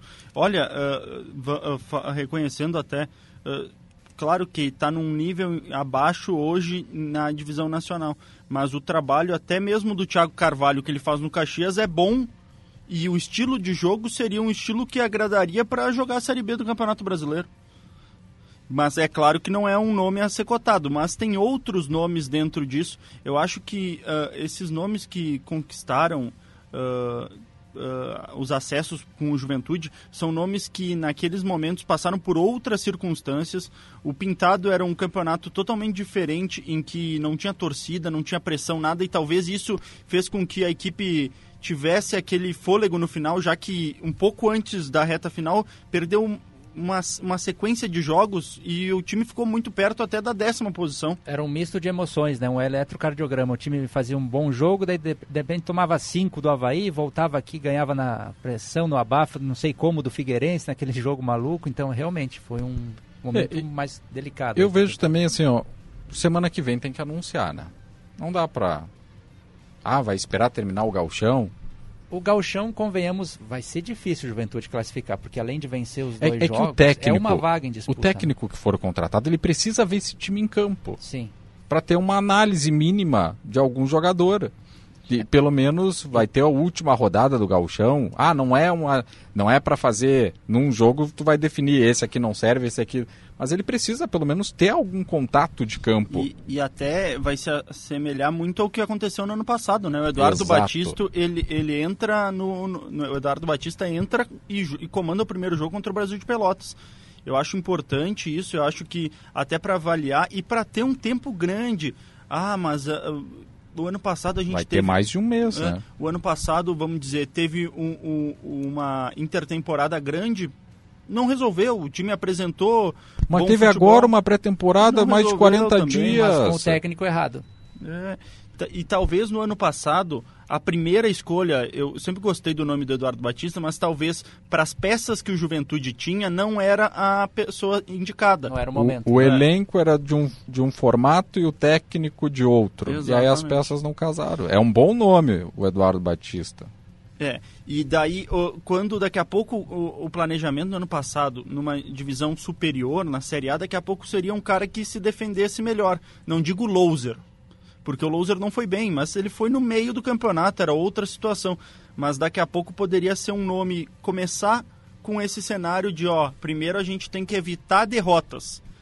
Porque a gente vai estar enfrentando Por isso que veio o equipes. loser, né? Exatamente. Que tem um perfil diferente, mas... Mas, eh, mas num cenário de Série B, o Juventude tem que construir vitórias, eu vejo. Sim. Então tem que ser um cara que propõe o jogo e eu não vejo esses mesmos nomes sendo os principais, mas vão ser. Eu acho que não, não foge muito É. dos nomes que estão que a gente vem comentando. E como o Roberto só tem mais dois minutinhos naquele nosso acordo aqui conosco, Thiago, quero aproveitar para falar de outro assunto, porque como ele já esteve comigo hoje na coletiva com o Adailto Bolzan, as ideias dele são boas. Ele quer um time totalmente diferente no modelo de jogo em relação ao Celso Rotti, mais agressivo. Ele não descartou a entrada agora no, no lugar do Jean Irmer de um meia ou de um atacante. Ele citou o Rafinha, citou o Vitinho, enfim. Dá uma oportunidade para Adailton. É muito cedo, porque ele já tem 46 anos também. né? Tá, mas ele quer ser treinador? Ah, eu, eu vejo isso nos olhos dele. Bom. Que ele tem essa agressividade está nele, não apenas na formação É, tática. talvez o momento não seja o apropriado para dar essa oportunidade. Por exemplo, se o time jogar bem agora, no- É que o time, é que o Juventude não vem numa maré boa. Exato. Então, talvez a direção pode queira um nome, um nome experiente, mais eh, rodado, vitorioso, exatamente para estancar essa fase ruim e trazer alguém que, ó, é um nome vencedor, tal. Fora de campo não se discute, né? Sim. Um profissional, o que já jogou, a história dele. Mas talvez o momento não seja o ideal para fazer esse E o lançamento. Juventude não tem essa linha, né, há muito tempo de dar uma oportunidade para quem está na, ou na base ou na questão de Não, auxiliar é, é- técnico. é né? verdade, não teve. Não, as escolhas sempre optaram por nomes de fora. E, e no ano passado é um exemplo disso, né? A gente tinha o Eduardo Barros que precisou. ah, não, não foi efetivado e acabou ah, virando auxiliar técnico do Fluminense e do Fernando Diniz, que foi um dos principais times do Campeonato Brasileiro. An- e depois disso, o Lucas Anella, que o time já praticamente rebaixado, ele fez um trabalho ok, dentro do que podia se fazer. Mas vejo na questão da Dailton, olha, na no, no meu ponto de vista, antes de tu trazer um pintado, um Marquinhos Santos de novo, eu deixaria o, o Adailton. Essa é a minha linha de raciocínio. Eu- eu Essa é a minha concordo. linha. Concordo. Porque é um cara, ah, ok, é, é, é, é, de, pro Pintado, pro Marquinhos Santos, ah, eles, eu- o, o discurso pode ser muito bonito, dizendo, ah, é, é o Juventude, é onde eu tive uma grande história, mas é mais um trabalho. Pro Adailton é o trabalho, né? É a oportunidade Exatamente. dada. É. E dentro disso, é um cara que está desde o ano passado eh, dentro do Juventude. Ele conhece todo o processo, ele sabe como é que foi pensado. Ele sabe que a- a- até a direção pensou errado e o que, que pensou errado. E não trazer alguém que vem de paraquedas. E em relação às ideias, é, é totalmente oposto, né, Reinaldo? Isso é um ponto que, que preocupa, porque preocupa ah, essa falta de coerência no planejamento do futebol do Juventude desde 3, 4 anos atrás. A gente está com, um com um técnico que propõe, o próximo vai ser um que não propõe. A gente vai trazer um que É só uma se defende. ruptura muito rápida. É, mas isso acontece por quê? Porque a direção, a maioria do- das pessoas que estão, que estão na direção são torcedores, mas talvez no conhecimento do futebol falte um pouco desse conhecimento de futebol para manter uma linha de trabalho. E, o, e sobre a coletiva, o Adailton fala em vários momentos pontos interessantes, como pressão pós-perda, marcação eh, no campo de ataque. Isso são coisas que com o Celso Rotti não se via, né? E o Celso não evoluiu nessa questão. Ele chegou dizendo aqui que num time ideal dele teria três atacantes. Em nenhum momento ele utilizou três atacantes na equipe. Ele utilizou sim três zagueiros, quatro volantes, três volantes. E essa questão é interessante do, do Adailton também, porque eu acho que dá para tirar mais desse time do Juventude. Ele pode até ser e é insuficiente para você disputar um acesso para a Série A, mas um Vitinho que vem do Bragantino que já foi para o Barcelona, um Boldrin que a gente já viu no Caju que tem um toque de bola refinado num time organizado, esses jogadores podem render mais. Eu acho que até passa por algumas posições, vai ter mudança até por questão física, né? Eu, eu vejo a zaga, a zaga, eu não vejo o Felipe Carvalho sendo titular, o Bosa também não. O, o Alce é o, eu acho que é uma das principais fichas e, e quando entrou mostrou ter mais qualidade que os dois. E ainda tem os outros dois zagueiros que não entraram. Então o Juventude tem peças para manejar. O maior problema para mim são as laterais, os erros É. nas contratações na lateral. As laterais, sim, é uma situação Principalmente o lado esquerdo. também. Mas eu não vejo o lado esquerdo sendo a solução tu trazer mais um lateral. Seria a hora o da Rocha entrou bem, bota o guri para jogar, entendeu? E- O Romário, esse jogador que está sendo sondado, está numa lista de possíveis reforços, é muito melhor dos que estão aqui? Não. Pode até ser melhor, mas não é muito melhor. Ah, mas não. o Juventude não vai contratar o muito melhor, porque é caro. Então, e outra, para trazer alguém vai ter que sair, para sair tem que pagar também. Então é. uma matemática, uma equação difícil. Eu até estava falando agora há pouco com o Chávez sobre, sobre o nome do Romário. Ele diz, ah, ah, no momento são só sondagens e tal, e ele afirmou, a gente está com sondagens para todas as posições. Sim, é um time inteiro. E faz parte do trabalho do executivo, que bom que está fazendo, né? Exatamente. Então é, tem isso também. Networking. É, Roberto Peruso, muito obrigado aqui pelo, Valeu, pela sua foi- passagem foi relâmpago. Rápido, mas foi prazeroso. Proveitoso. Importante. Bebemos do sangue tático de Ah, Roberto imagina. Peruso É, tá certão. Valeu, um Valeu, abraço, um abraço Peruso. a todos aí, Peruso, valeu. valeu. Valeu. Roberto Peruso, nosso colega do GE, que está também fazendo a cobertura do Campeonato Gaúcho e acompanhando o Juventude. Tem mais nomes aqui, ó. Colbachini. Colbachini, eu nunca acerto, né? Porque o L às vezes vai para um lado, É às vezes vai para o outro. A gente sempre tratou ele aqui em Caxias como Cobalcini. Isso. Ele mesmo se definia como Cobalcini. Aí, no, sei lá, no- quando ele estava praticamente saindo do Caxias, ele disse: É, mas o meu nome é Colbachini. Exato. Depois, depois, quando foi, a gente descobriu o nome É. certo. Marcos Vinícius. É um nome. Marcos Vinícius. É um nome. Eu tô hoje assim, né? É um nome. Dunga é o cara! Quem é que mandou aqui? Eu até me assustei, mas tudo o bem. Dunga treina alguém? O Miguel. Miguel mandou. O Dunga é o cara. Bom, é a opinião do ouvinte. Tem que respeitar, Rinaldi. Eu respeito, mas eu tô falando do Dunga. O Dunga treinou a seleção brasileira duas vezes, olha a proeza, né? Duas vezes a seleção brasileira e o Internacional uma vez, assim, né? recentemente, que eu falo em 10 Não, anos. é, né? não, não, não. Mas eu, dire... eu nunca vou tirar o direito do ouvinte. Mas nem eu. Muito bem. Mas Dunga não. A Fernanda do Centro, técnico poderia ser o Luiz Carlos Vinck. Acho que também passou o momento. Eu nem vou mas comentar é, essa. Mas é um Não, nome. eu não vou comentar. É. Não, mas tu tem que respeitar, Não, é um não, nome da ouvinte.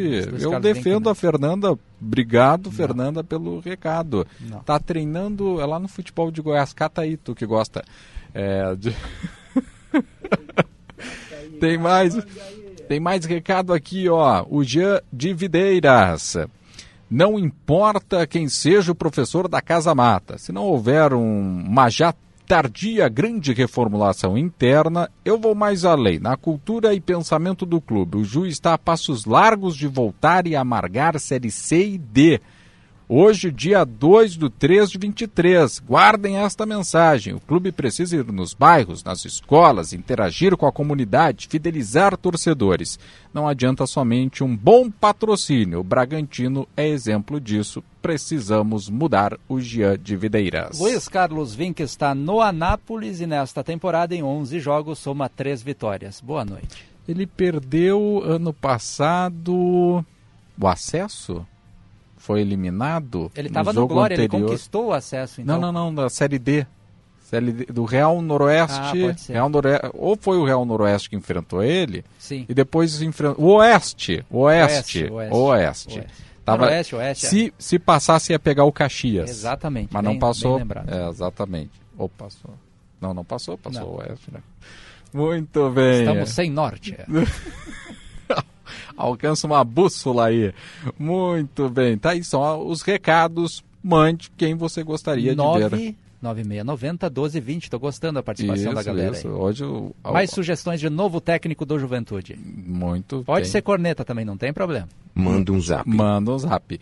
O torcedor que tinha perguntado aqui sobre o evento da CBF, o almoço depois do jogo de domingo, vai No ser às qual duas. o senhor estará presente? No jogo, né? Eu acho Mas que o Ma- almoço também. o Maurício não vai garantir o almoço. Qualquer coisa tira da carteira, tira do bolso. Ah, não, não, isso é tranquilo. Né? Isso é vai ter O cara bastante. queria bancar o VAR, como é que não vai bancar um almoço em Carlos Barbosa agora? Ah, vai ser no CTG Trilha Serrana. Para os sócios é 50 reais né, o, o, o valor do almoço, já que entra de, de graça no jogo. E não sócios, o combo almoço mais os dois jogos, 80 reais. Tá aí. Pro torcedor, sai do jogo, ali, já vai pro almoço. Bah, mas que domingo perfeito. Dá uma volta por Carlos Barbosa, conhece a cidade, como é o teu Verdade, caso, verdade. Vamos fazer umas comprinhas. Sim. Aquecer o comércio. Esse é o. pa- É, levantar o PIB. é. Levantar o quê?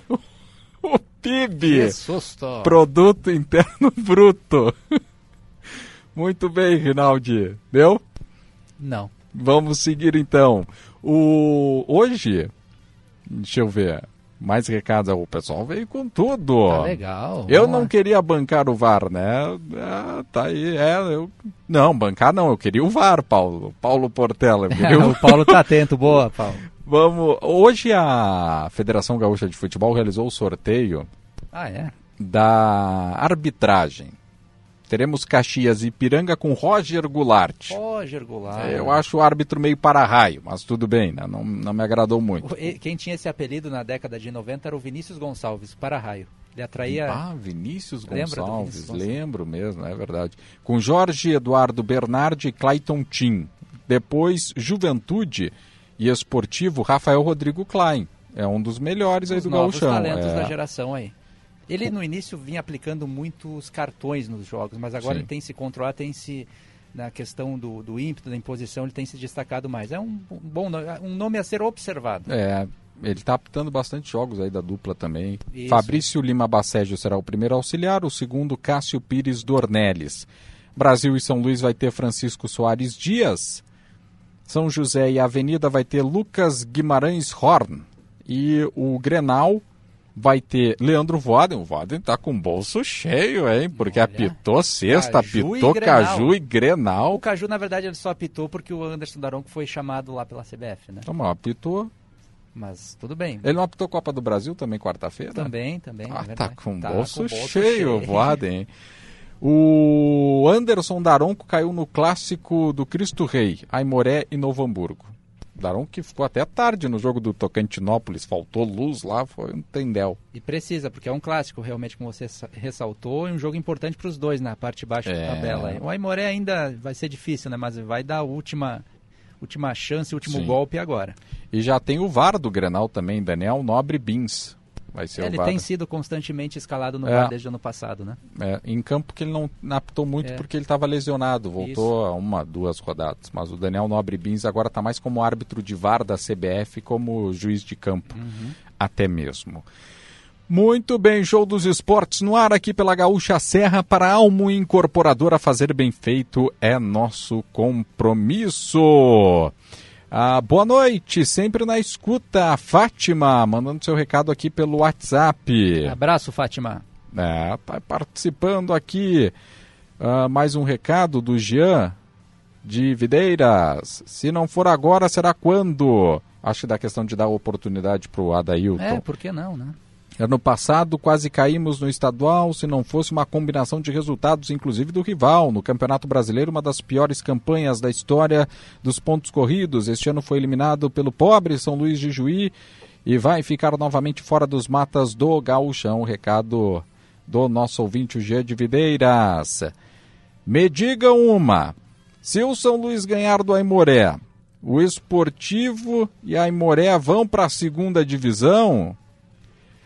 Se o, o São Lu... Essa é uma pergunta São Luís tem ti. sete, Esportivo tem seis. São tem- Luís é o primeiro fora, né? Eu tenho na cabeça, vamos lá. Olha só, Vamos lá. vamos lá então, se tu te garante. Qual é a situação? Que matemática eu tô Não, vamos fora. lá, vamos lá. Se o São Luís ganhar do Aimoré, 10 pontos. Esportivo e Aimoré vão para a segunda divisão, o São Luís Ah, mas pega- daí o Esportivo teria que perder para o Juventude para não ter chances na última rodada. Tá, mas se o São Luís ganhar do Aimoré, o próximo jogo do São Luís não é o Aimoré. O São Luís pega o, não é o Brasil? Aqui na é o Brasil de Pelotas. E na última rodada?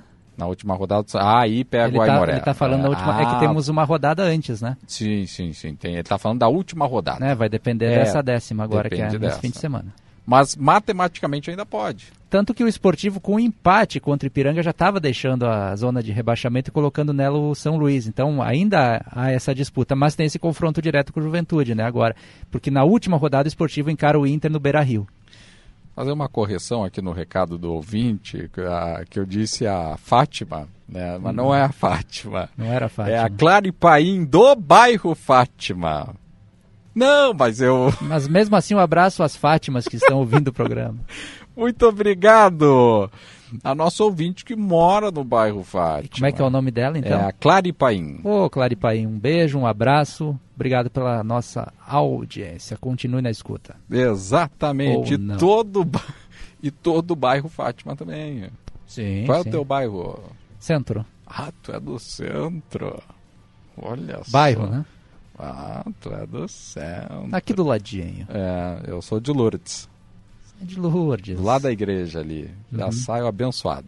Eu imagino. Muito bem. Vamos uh, falar de basquete, Rafael Rinaldi? Vamos lá, porque o Caxias Basquete está fazendo bonito no retorno da nossa liga. É o retorno diferente pra frente.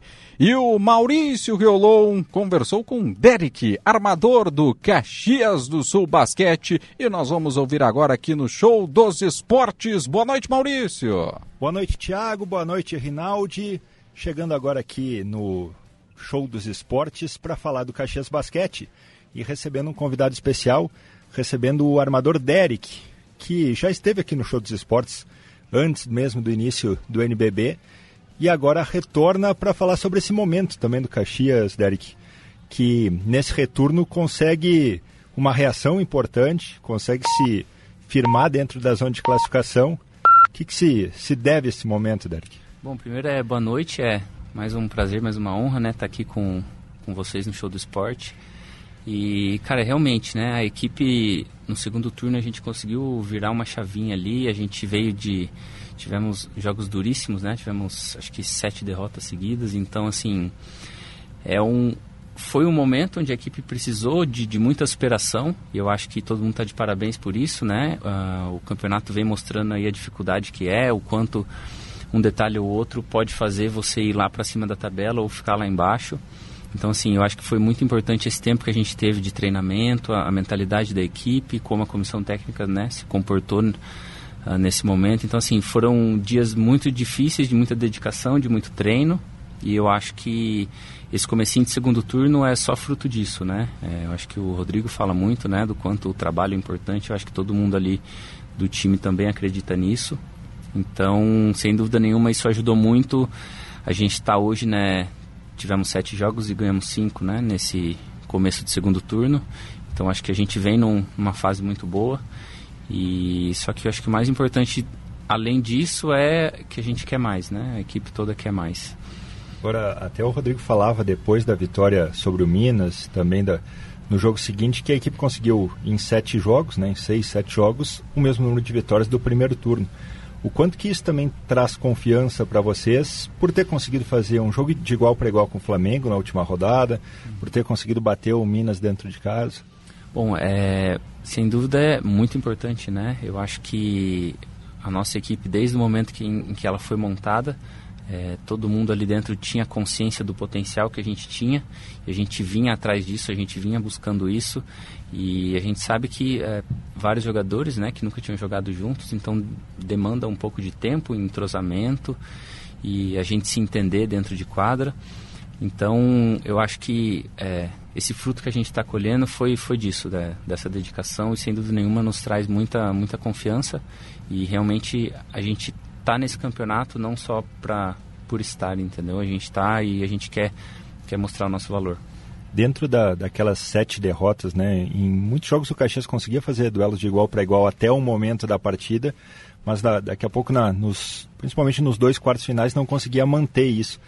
Quanto que também essa é, o, busca por um protagonismo ali na reta final dos jogos tem sido importante para que a equipe consiga segurar um resultado ou até buscar uma reversão, como, como já aconteceu agora nesse momento? É, eu acho que nesses jogos, né, nessas derrotas principalmente que a gente teve, é, algumas delas faltaram detalhes, outras foi muito o ritmo do jogo, como foi. É, e eu acho que o mais importante é não só o, o aprendizado que os atletas estão tirando, que a gente tirou dessas derrotas, mas a, a, a comissão também. Eu acho que o fato de todo mundo querer melhorar e estar tá estudando e estar tá, uh, tentando entender o motivo de cada derrota, o porquê de cada derrota, eu acho que isso nos trouxe hoje aqui né, é, nesse momento melhor, né? Particularmente, tu vê uma, uma evolução pessoal também do teu jogo junto com o coletivo de, do Caxias Basquete? Sem dúvida nenhuma. É, é, eu acho que desde o do começo, né, acho que desde a última temporada, vindo para essa, é, eu, eu, acho que eu cheguei até a comentar na última vez que eu vim aqui no Show dos Esportes, né, a, a, recepção que eu tive aqui da cidade, o quanto todo mundo me abraçou, me acolheu e eu, eu principalmente como atleta gosto muito de retribuir isso, né, esse carinho que eu tive. Então, assim, no começo do campeonato, eu ainda estava me, me, sentindo ali dentro do time, me sentindo de repente qual seria a minha função. Quase um estranho no ninho, assim. Isso, de... exatamente, exatamente. Minha primeira vez, né, aqui no, aqui no Sul, minha primeira vez trabalhando com o Rodrigo, a comissão técnica, esses jogadores, né, do, da nossa equipe. Então acho que, sem dúvida nenhuma, eu estou numa fase bem melhor do que eu comecei o campeonato, mas é, eu estou querendo melhorar e acredito que a equipe toda também está com essa mentalidade. Depois dessa, dessa sequência, né? Claro que se pensa em algo a mais, como tu citou, né? Dá para buscar o, o, G8 ainda para ter uma vantagem no mata-mata e, e, o quanto também esses dois jogos que vão ter agora contra o São Paulo no sábado e o Paulistano na segunda podem ser importantes para isso. Eu, eu, acho que sem dúvida nenhuma, né? É, a gente fica até um pouco pensativo, né, em falar qual até que ponto a gente pode chegar, né? Qual altura do campeonato a gente pode chegar, mas eu acho que o que esse campeonato está nos mostrando é cada jogo que passa, você assistindo ou você jogando, você sente isso. É a gente pode ganhar de qualquer equipe, como a gente pode perder de qualquer equipe. Então isso mostra o nível do campeonato. Então, sem dúvida nenhuma, é muito possível. E eu acho que a gente, como um time, está realmente tentando utilizar é, essa fase boa que a gente está, esse momento de confiança e a gente realmente querer mais.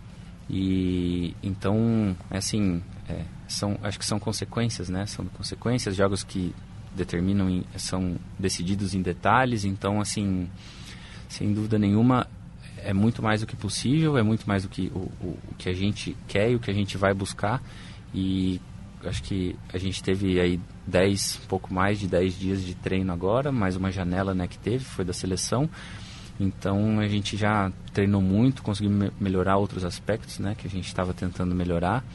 E agora a gente vai com tudo lá para São Paulo e vamos em busca de duas vitórias, sem, sem dúvida.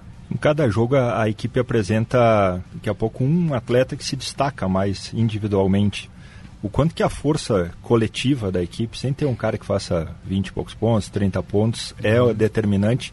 E dentro dessa mesma pergunta, o quanto que pesa ter um desfalque como o do Diego, né, que se lesionou uhum. recentemente e que não vai mais atuar nessa, pelo menos na temporada regular. Sim, é Cara, acho que desde o do momento em que a gente montou, né, que nossa equipe foi, foi montada, é, a gente vimos os jogadores, a gente treinando, a gente se conhecendo, né, uh, ficou muito claro do quanto a gente tinha a obrigação, a necessidade de jogar de uma forma coletiva, de uma forma onde todos participem, todos se sintam importantes, para a gente ter bons resultados. Se a gente não tiver isso, é, é, dificilmente a gente vai ter sucesso, entendeu? Eu acho que isso já está muito claro para a equipe toda.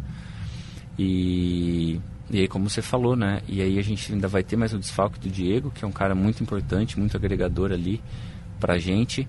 É, mas a gente costuma falar, né? Nesse momento onde falta um, é cada um que dá um pouquinho a mais para a gente fazer de tudo para superar essa ausência dele. Agora são dois jogos em São Paulo, depois no retorno para casa tem também confrontos muito importantes para a briga da classificação. Vocês uh, colocam alguma meta de vitórias ou é realmente pensar o jogo a jogo até para partir dos resultados ver onde que a equipe pode chegar? Não, sem dúvida nenhuma é o jogo a jogo, é, até porque se a gente ficar pensando muito lá na frente a gente pode deslizar aqui e perder um jogo que a gente poderia ter, ganha, ter ganhado, né? Então assim Acho que o mais importante é a gente estar tá realmente consciente do melhor que a gente pode fazer como equipe. E eu acho que esses últimos treinos no, tá nos dando, né? Uh, nos confirmando essa, essa confiança. E então assim, a gente vai primeiro para buscar a vitória contra o São Paulo. Foi um time que a gente fez um jogo duríssimo aqui, é um, uma equipe de ótima qualidade, participando de vários campeonatos internacionais. Então assim, tem o seu respeito, mas a gente vai lá buscando o nosso, né? A gente vai lá realmente ir, ir atrás dessa vitória. Derek, saindo um pouco até da, das quadras, tu falou um pouquinho sobre adaptação à cidade.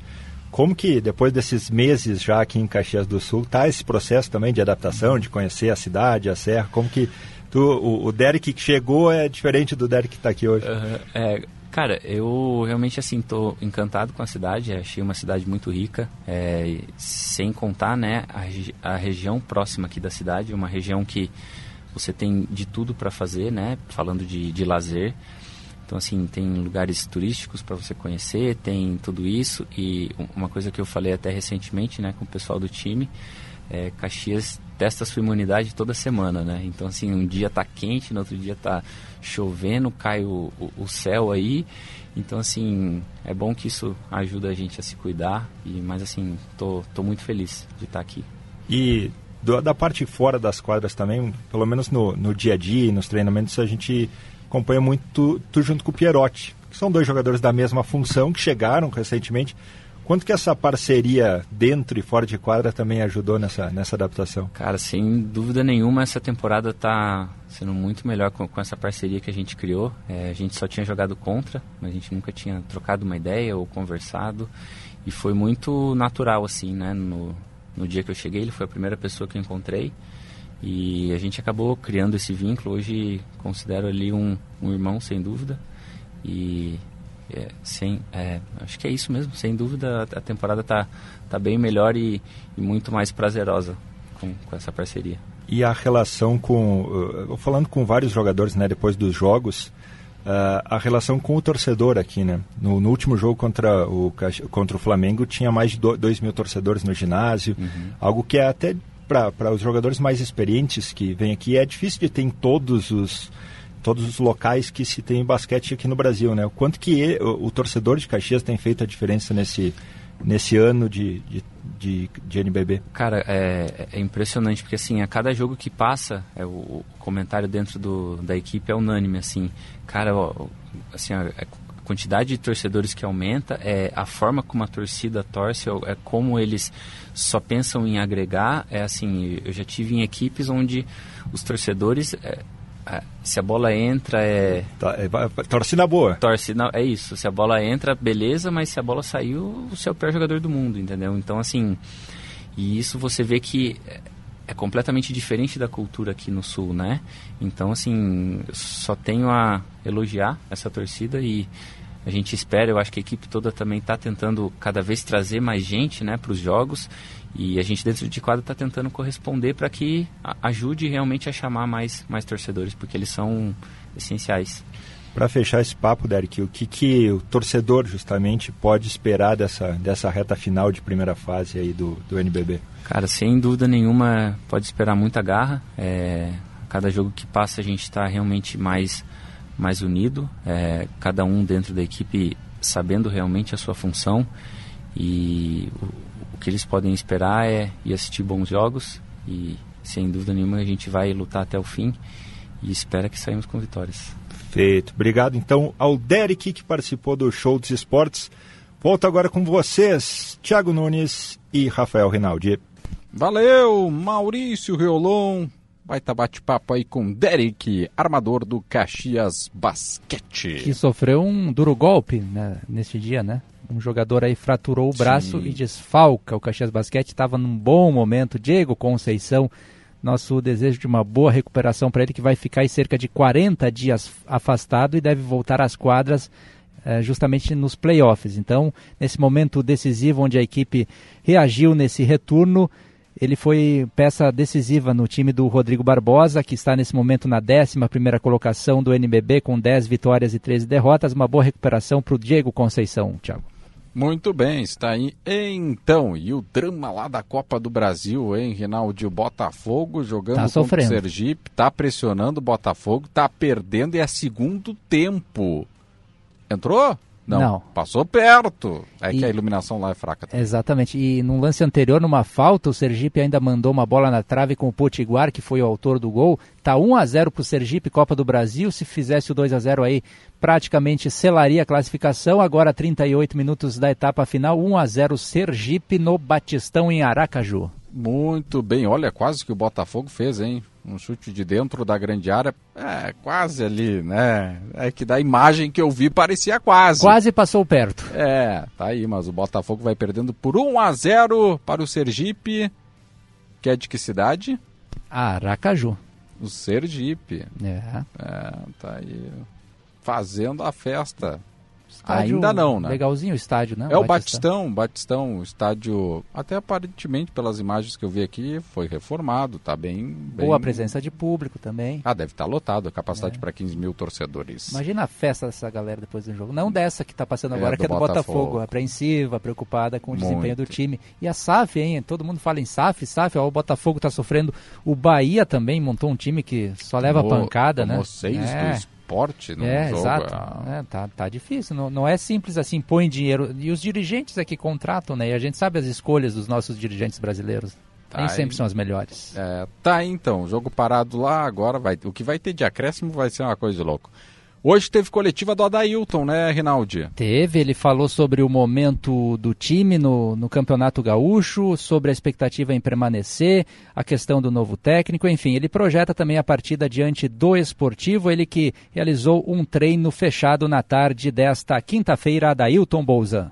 É um jogo importante, né? A gente gostaria de ter saído com uma vitória no Clássico Caju, que poderia ter ajudado na classificação, mas a gente agora tem que pensar uma partida por vez, porque a gente ainda depende de outros resultados, mesmo ganhando os nossos dois jogos. Mas o importante é a gente estar consciente que o Juventude tem que fazer esses seis pontos para poder ter alguma possibilidade. A gente teve mais um tempo do que no Caju para trabalhar, então a gente está conseguindo aproveitar ao máximo, maxima, maximizar ao máximo esses quatro dias aí sobre a questão de modelo de jogo, dar um padrão de jogo para nossa equipe, especialmente em fase ofensiva. E acho que a gente está conseguindo. Estamos nos preparando bem, acho que nós vamos chegar em grande condição para esse jogo difícil. Sabemos que é um adversário difícil, mas com toda a possibilidade de sair com uma vitória lá do Estádio da Montanha. Jogo de sábado não vai ter o Jean. Pretende escalar um volante no lugar dele, quem sabe uma formação mais ofensiva. O que, que tu planeja nessa substituição? É, A gente tem várias soluções, a gente ainda tem que fazer o treino de hoje e avaliar bem. A gente tem que estudar o que, que vai utilizar, se vai manter a mesma forma de jogar ou mudar alguma coisa. O treino de hoje vai falar tudo, em termos de, de peças de substituição do Jean e também de modo, mas ainda não, não temos nada definido. Vamos definir isso aí depois do treino de hoje, já ter uma indicação melhor. É difícil não escalar um jogador que faz dois gols num clássico, e eu estou falando evidentemente do David. É, difícil é, mas a gente tem que analisar jogo por jogo. E os jogadores sabem que o importante é o grupo, é a equipe, e às vezes um jogador mesmo tendo feito o gol, ele pode ficar no banco se não é a melhor solução para o momento. A gente vai analisar, como eu disse hoje, é um treino importante para nós sobre a parte tática e, e ver como vai ser o melhor modo de afrontar o adversário. Nós já sabemos da comissão tudo que podemos ajustar e melhorar e a- aproveitar algumas situações em relação ao esportivo e vamos definir os melhores jogadores para chegar com a melhor formação e conseguir fazer um grande jogo. Você falou na questão tempo, né? Tem mais tempo para trabalhar com a equipe agora em relação ao Clássico Caju.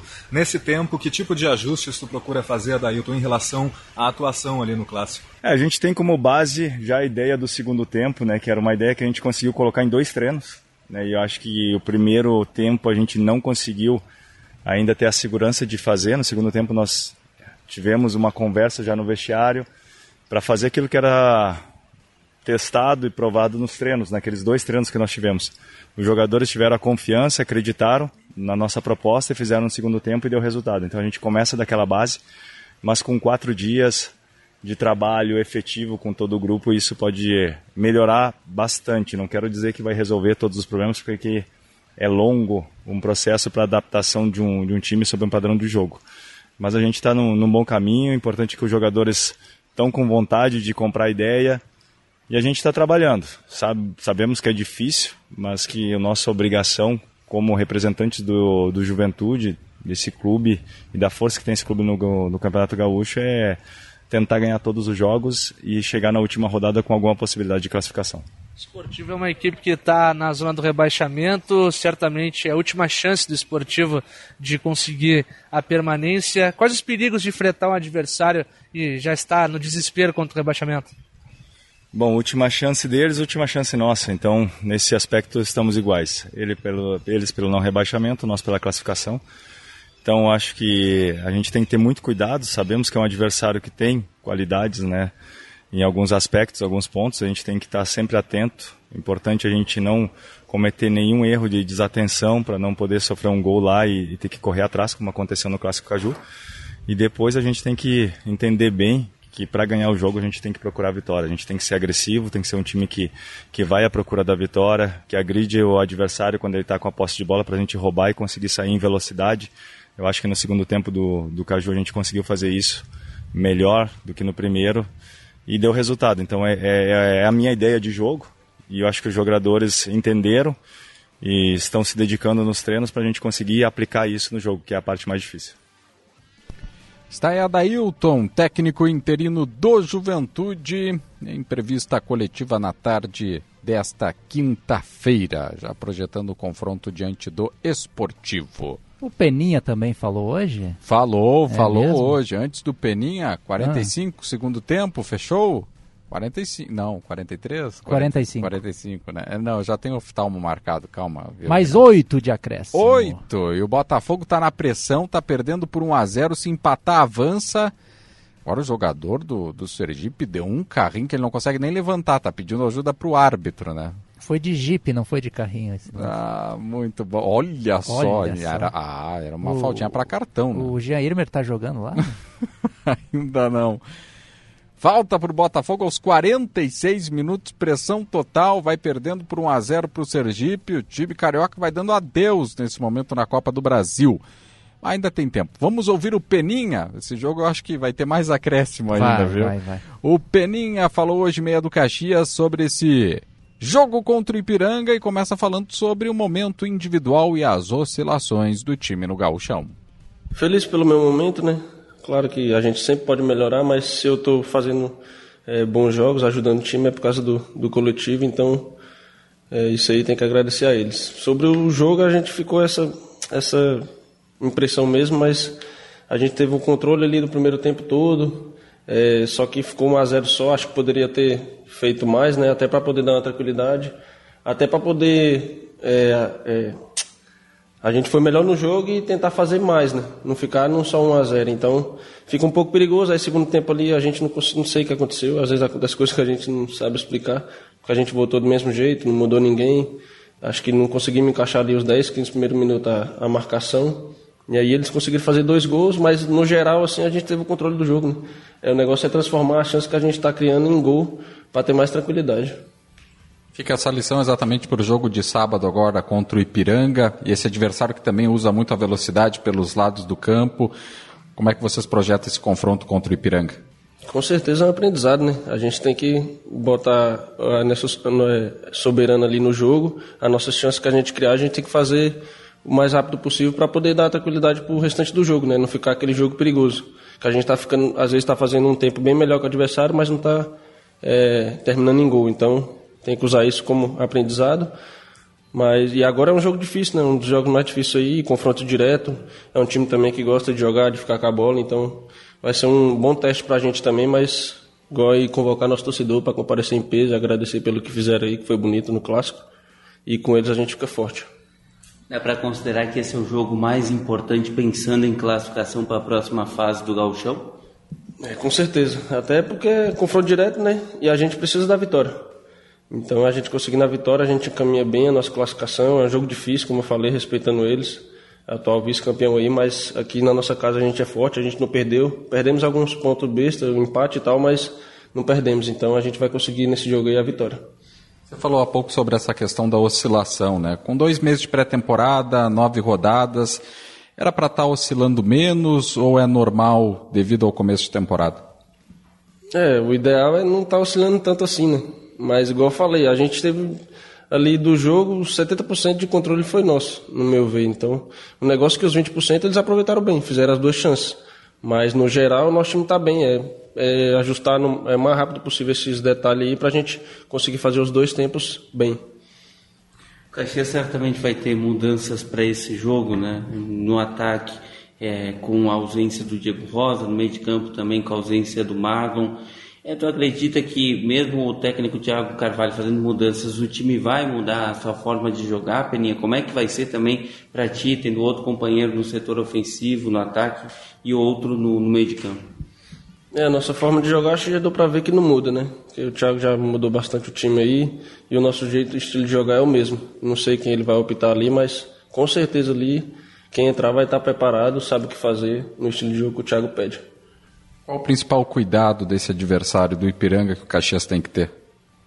É um time que gosta de atacar também, né? Igual a gente, né? Então a gente tem que estar, tá, vai saber, eu acho que a gente vai ter espaço também, como, mas como eles têm qualidade, a gente tem que tomar bastante cuidado, né? E, e o principal, acho que a gente, sendo superior, a gente tem que transformar isso em gol. Acho que isso aí vai dar tranquilidade pra gente. Peninha, camisa 10 do Caxias. Caju ainda é muito tema no, no estádio centenário. Questão da oscilação no segundo tempo, aquele apagão que a equipe teve no começo da partida, exatamente é, mostrando essa queda de rendimento brusca que o time do Caxias teve. Tem, então... Teve as duas questões. A queda do Caxias, uma pequena evolução também né, é, não dá para descartar com isso também. Mas o Caxias teve a vitória na sua mão no primeiro tempo. Era para ter feito três ou quatro gols tranquilamente. Exato né? e não conseguiu fazer o resultado e é o assunto ainda muito presente o Caju no estádio Centenário. Show dos esportes para a alma incorporadora. Fazer bem feito é nosso compromisso 50, fechou 50 lá no, no jogo do Sergipe Botafogo. 50 e meio, faltando dois minutos e meio para acabar. Sergipe 1, Botafogo do Rio 0, primeira fase da Copa do Brasil, um grande ficando pelo caminho. É, mas tá chegando, tá na pressão. O Sergipe se defende como pode. Botafogo ataca daquele jeito, né? Vai todo mundo para a área e o Sergipe, todo mundo também na área para se defender. Que jogo da Copa do Brasil! Imagina a festa que vai ser quando o Sergipe ah, se classificar. Se isso se confirmar, vai ser é. feriado em Aracaju. Imagina, tirar o Botafogo do John Texor. Tem mais dois minutinhos para a bola rolar. Agora Até o goleiro na área. O goleiro foi para área. Ih, será que vai pintar agora o gol do Botafogo? Não entrou! Por cima do gol, o arremate. Escanteio, hein? Que pressão. Agora não tem bola. Que pressão, que, que dramático tá esse jogo, hein, Rinaldi? O torcedor do Botafogo é um torcedor que eu respeito muito, né? Porque esse sofre. Este sofre. A gente sabe o que é sofrer aqui com os nossos times, né? Mas o torcedor do Botafogo, há muito tempo na fila, eles não podem comemorar direito nem o título brasileiro que conquistaram em 95, porque a gente sabe que foi com um gol irregular, valeu e tudo Olha mais. o goleiro salvou do Sergipe! E a bola vai por E é cima. é mais... Nesse canteiro não, agora tiro de meta. Tiro de meta. Olha só a vibração do zagueiro do Sergipe. Ah, vai ser festa total, né? não, tem, não tenha dúvida. Vai pedir a bola? E o bicho também vai ser grande. Ah, vai. Olha ali o goleiro. O goleiro cabeceou, o goleiro do Botafogo cabeceou na área. E o goleiro do Sergipe salvou. Que isso! Que isso? É, sem querer o goleiro cabeceou, que foi melhor ainda. Que final de jogo em Aracaju. Ele, fe, ele pulou e fechou os olhos. A bola bateu na cabeça dele e o goleiro do Sergipe salvou. Últimos 30 segundos em Aracaju. Vai ser festa em Aracaju, hein? O Sergipe tá avançando. É bonito, né, ver exatamente quando um time de menor expressão acaba eliminando um gigante. Vai ser um momento único aí pro time, pra cidade, pro estado. E mais um português ameaçado com esse resultado, né, Luiz Castro? Ah, claro que é. tem a questão da SAF, é outra forma de ver futebol, mas a torcida não vai poupar o é. Luiz Castro, não. Ó, o juiz já chegou, já, já deu, juizão. 53. 53, é o último ataque o Botafogo. Ele deu mais um agora. Vamos ah. aos 54. Ô juiz, tá, mais um ainda vai, né? O show dos esportes ainda tem mais uns minutinhos nesse, nesse momento dramático do Botafogo. Sendo eliminado para o Sergipe na Copa do Brasil. É, foi, eu acho que foi no primeiro tempo o gol do Sergipe. Foi. Foi, foi no primeiro tempo. E uma bola na trave no segundo. Potiguar aos 46 do primeiro tempo.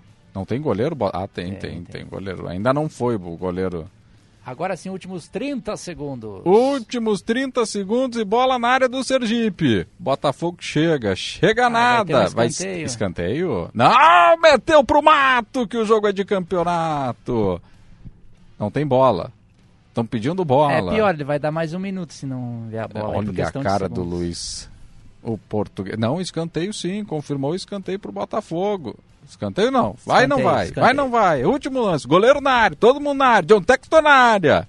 E aí o Botafogo tem agora no escanteio pelo lado esquerdo. Vai pintar a bola na área da equipe do Sergipe. Levantou. E a bola sumiu naquela confusão. É novo escanteio. Do outro lado, agora pela direita, última tentativa do Botafogo. Estão reclamando de tudo, é. né? E não tem VAR nessa primeira não, fase da não. Copa do Brasil. É bom a gente ressaltar. E a última escanteio, bola na área, o zagueirão cortou. que corte, hein? Bah, mas foi um Ele corte. Deu um peixinho errado, então. Errou o peixinho. E agora Olha. de novo bola na área, para fora. Tiro de meta. Novo escanteio. Não, deu mais um. É. Juizão tem que acabar um minuto, juizão. tem que acabar. O técnico do Sergipe é, tá. O, o Fábio Lentino dele está desesperado. Tá. Né? Escanteio, bola na área, gol! Gol do Botafogo! A bola entrou. 54 e 40. 54. Ah, é um desânimo. Agora eu fiquei mal. A festa acabou. A gente não pode torcer para os caras, Leitinho. Botafogo classificado na Copa do Brasil. Aos 53 minutos, Sergipe toma o gol. Aos fim. Era, era o último lance. Era o último Era lance. o finuto minal, como diria um amigo nosso. e agora a festa vira tristeza. E o show vai terminar assim também. Adrielson fez o gol. Adrielson fez o gol, Botafogo classificado no último lance. Sergipe está eliminado, Botafogo avança na Copa do Brasil. Rafael Rinaldi, um abraço. Um abraço, bom descanso. Ah, fiquei mal agora. Ah, gol de cabeça do Botafogo ali me deixou mal agora. Não dá para torcer. A gente não podia ter se apegado ao Sergipe, viu? Deu azar. E o show dos esportes vai ficando por aqui. Obrigado a você. Amanhã tem muito mais. Tchau. Show dos esportes. Futebol e bom humor nas noites da Gaúcha.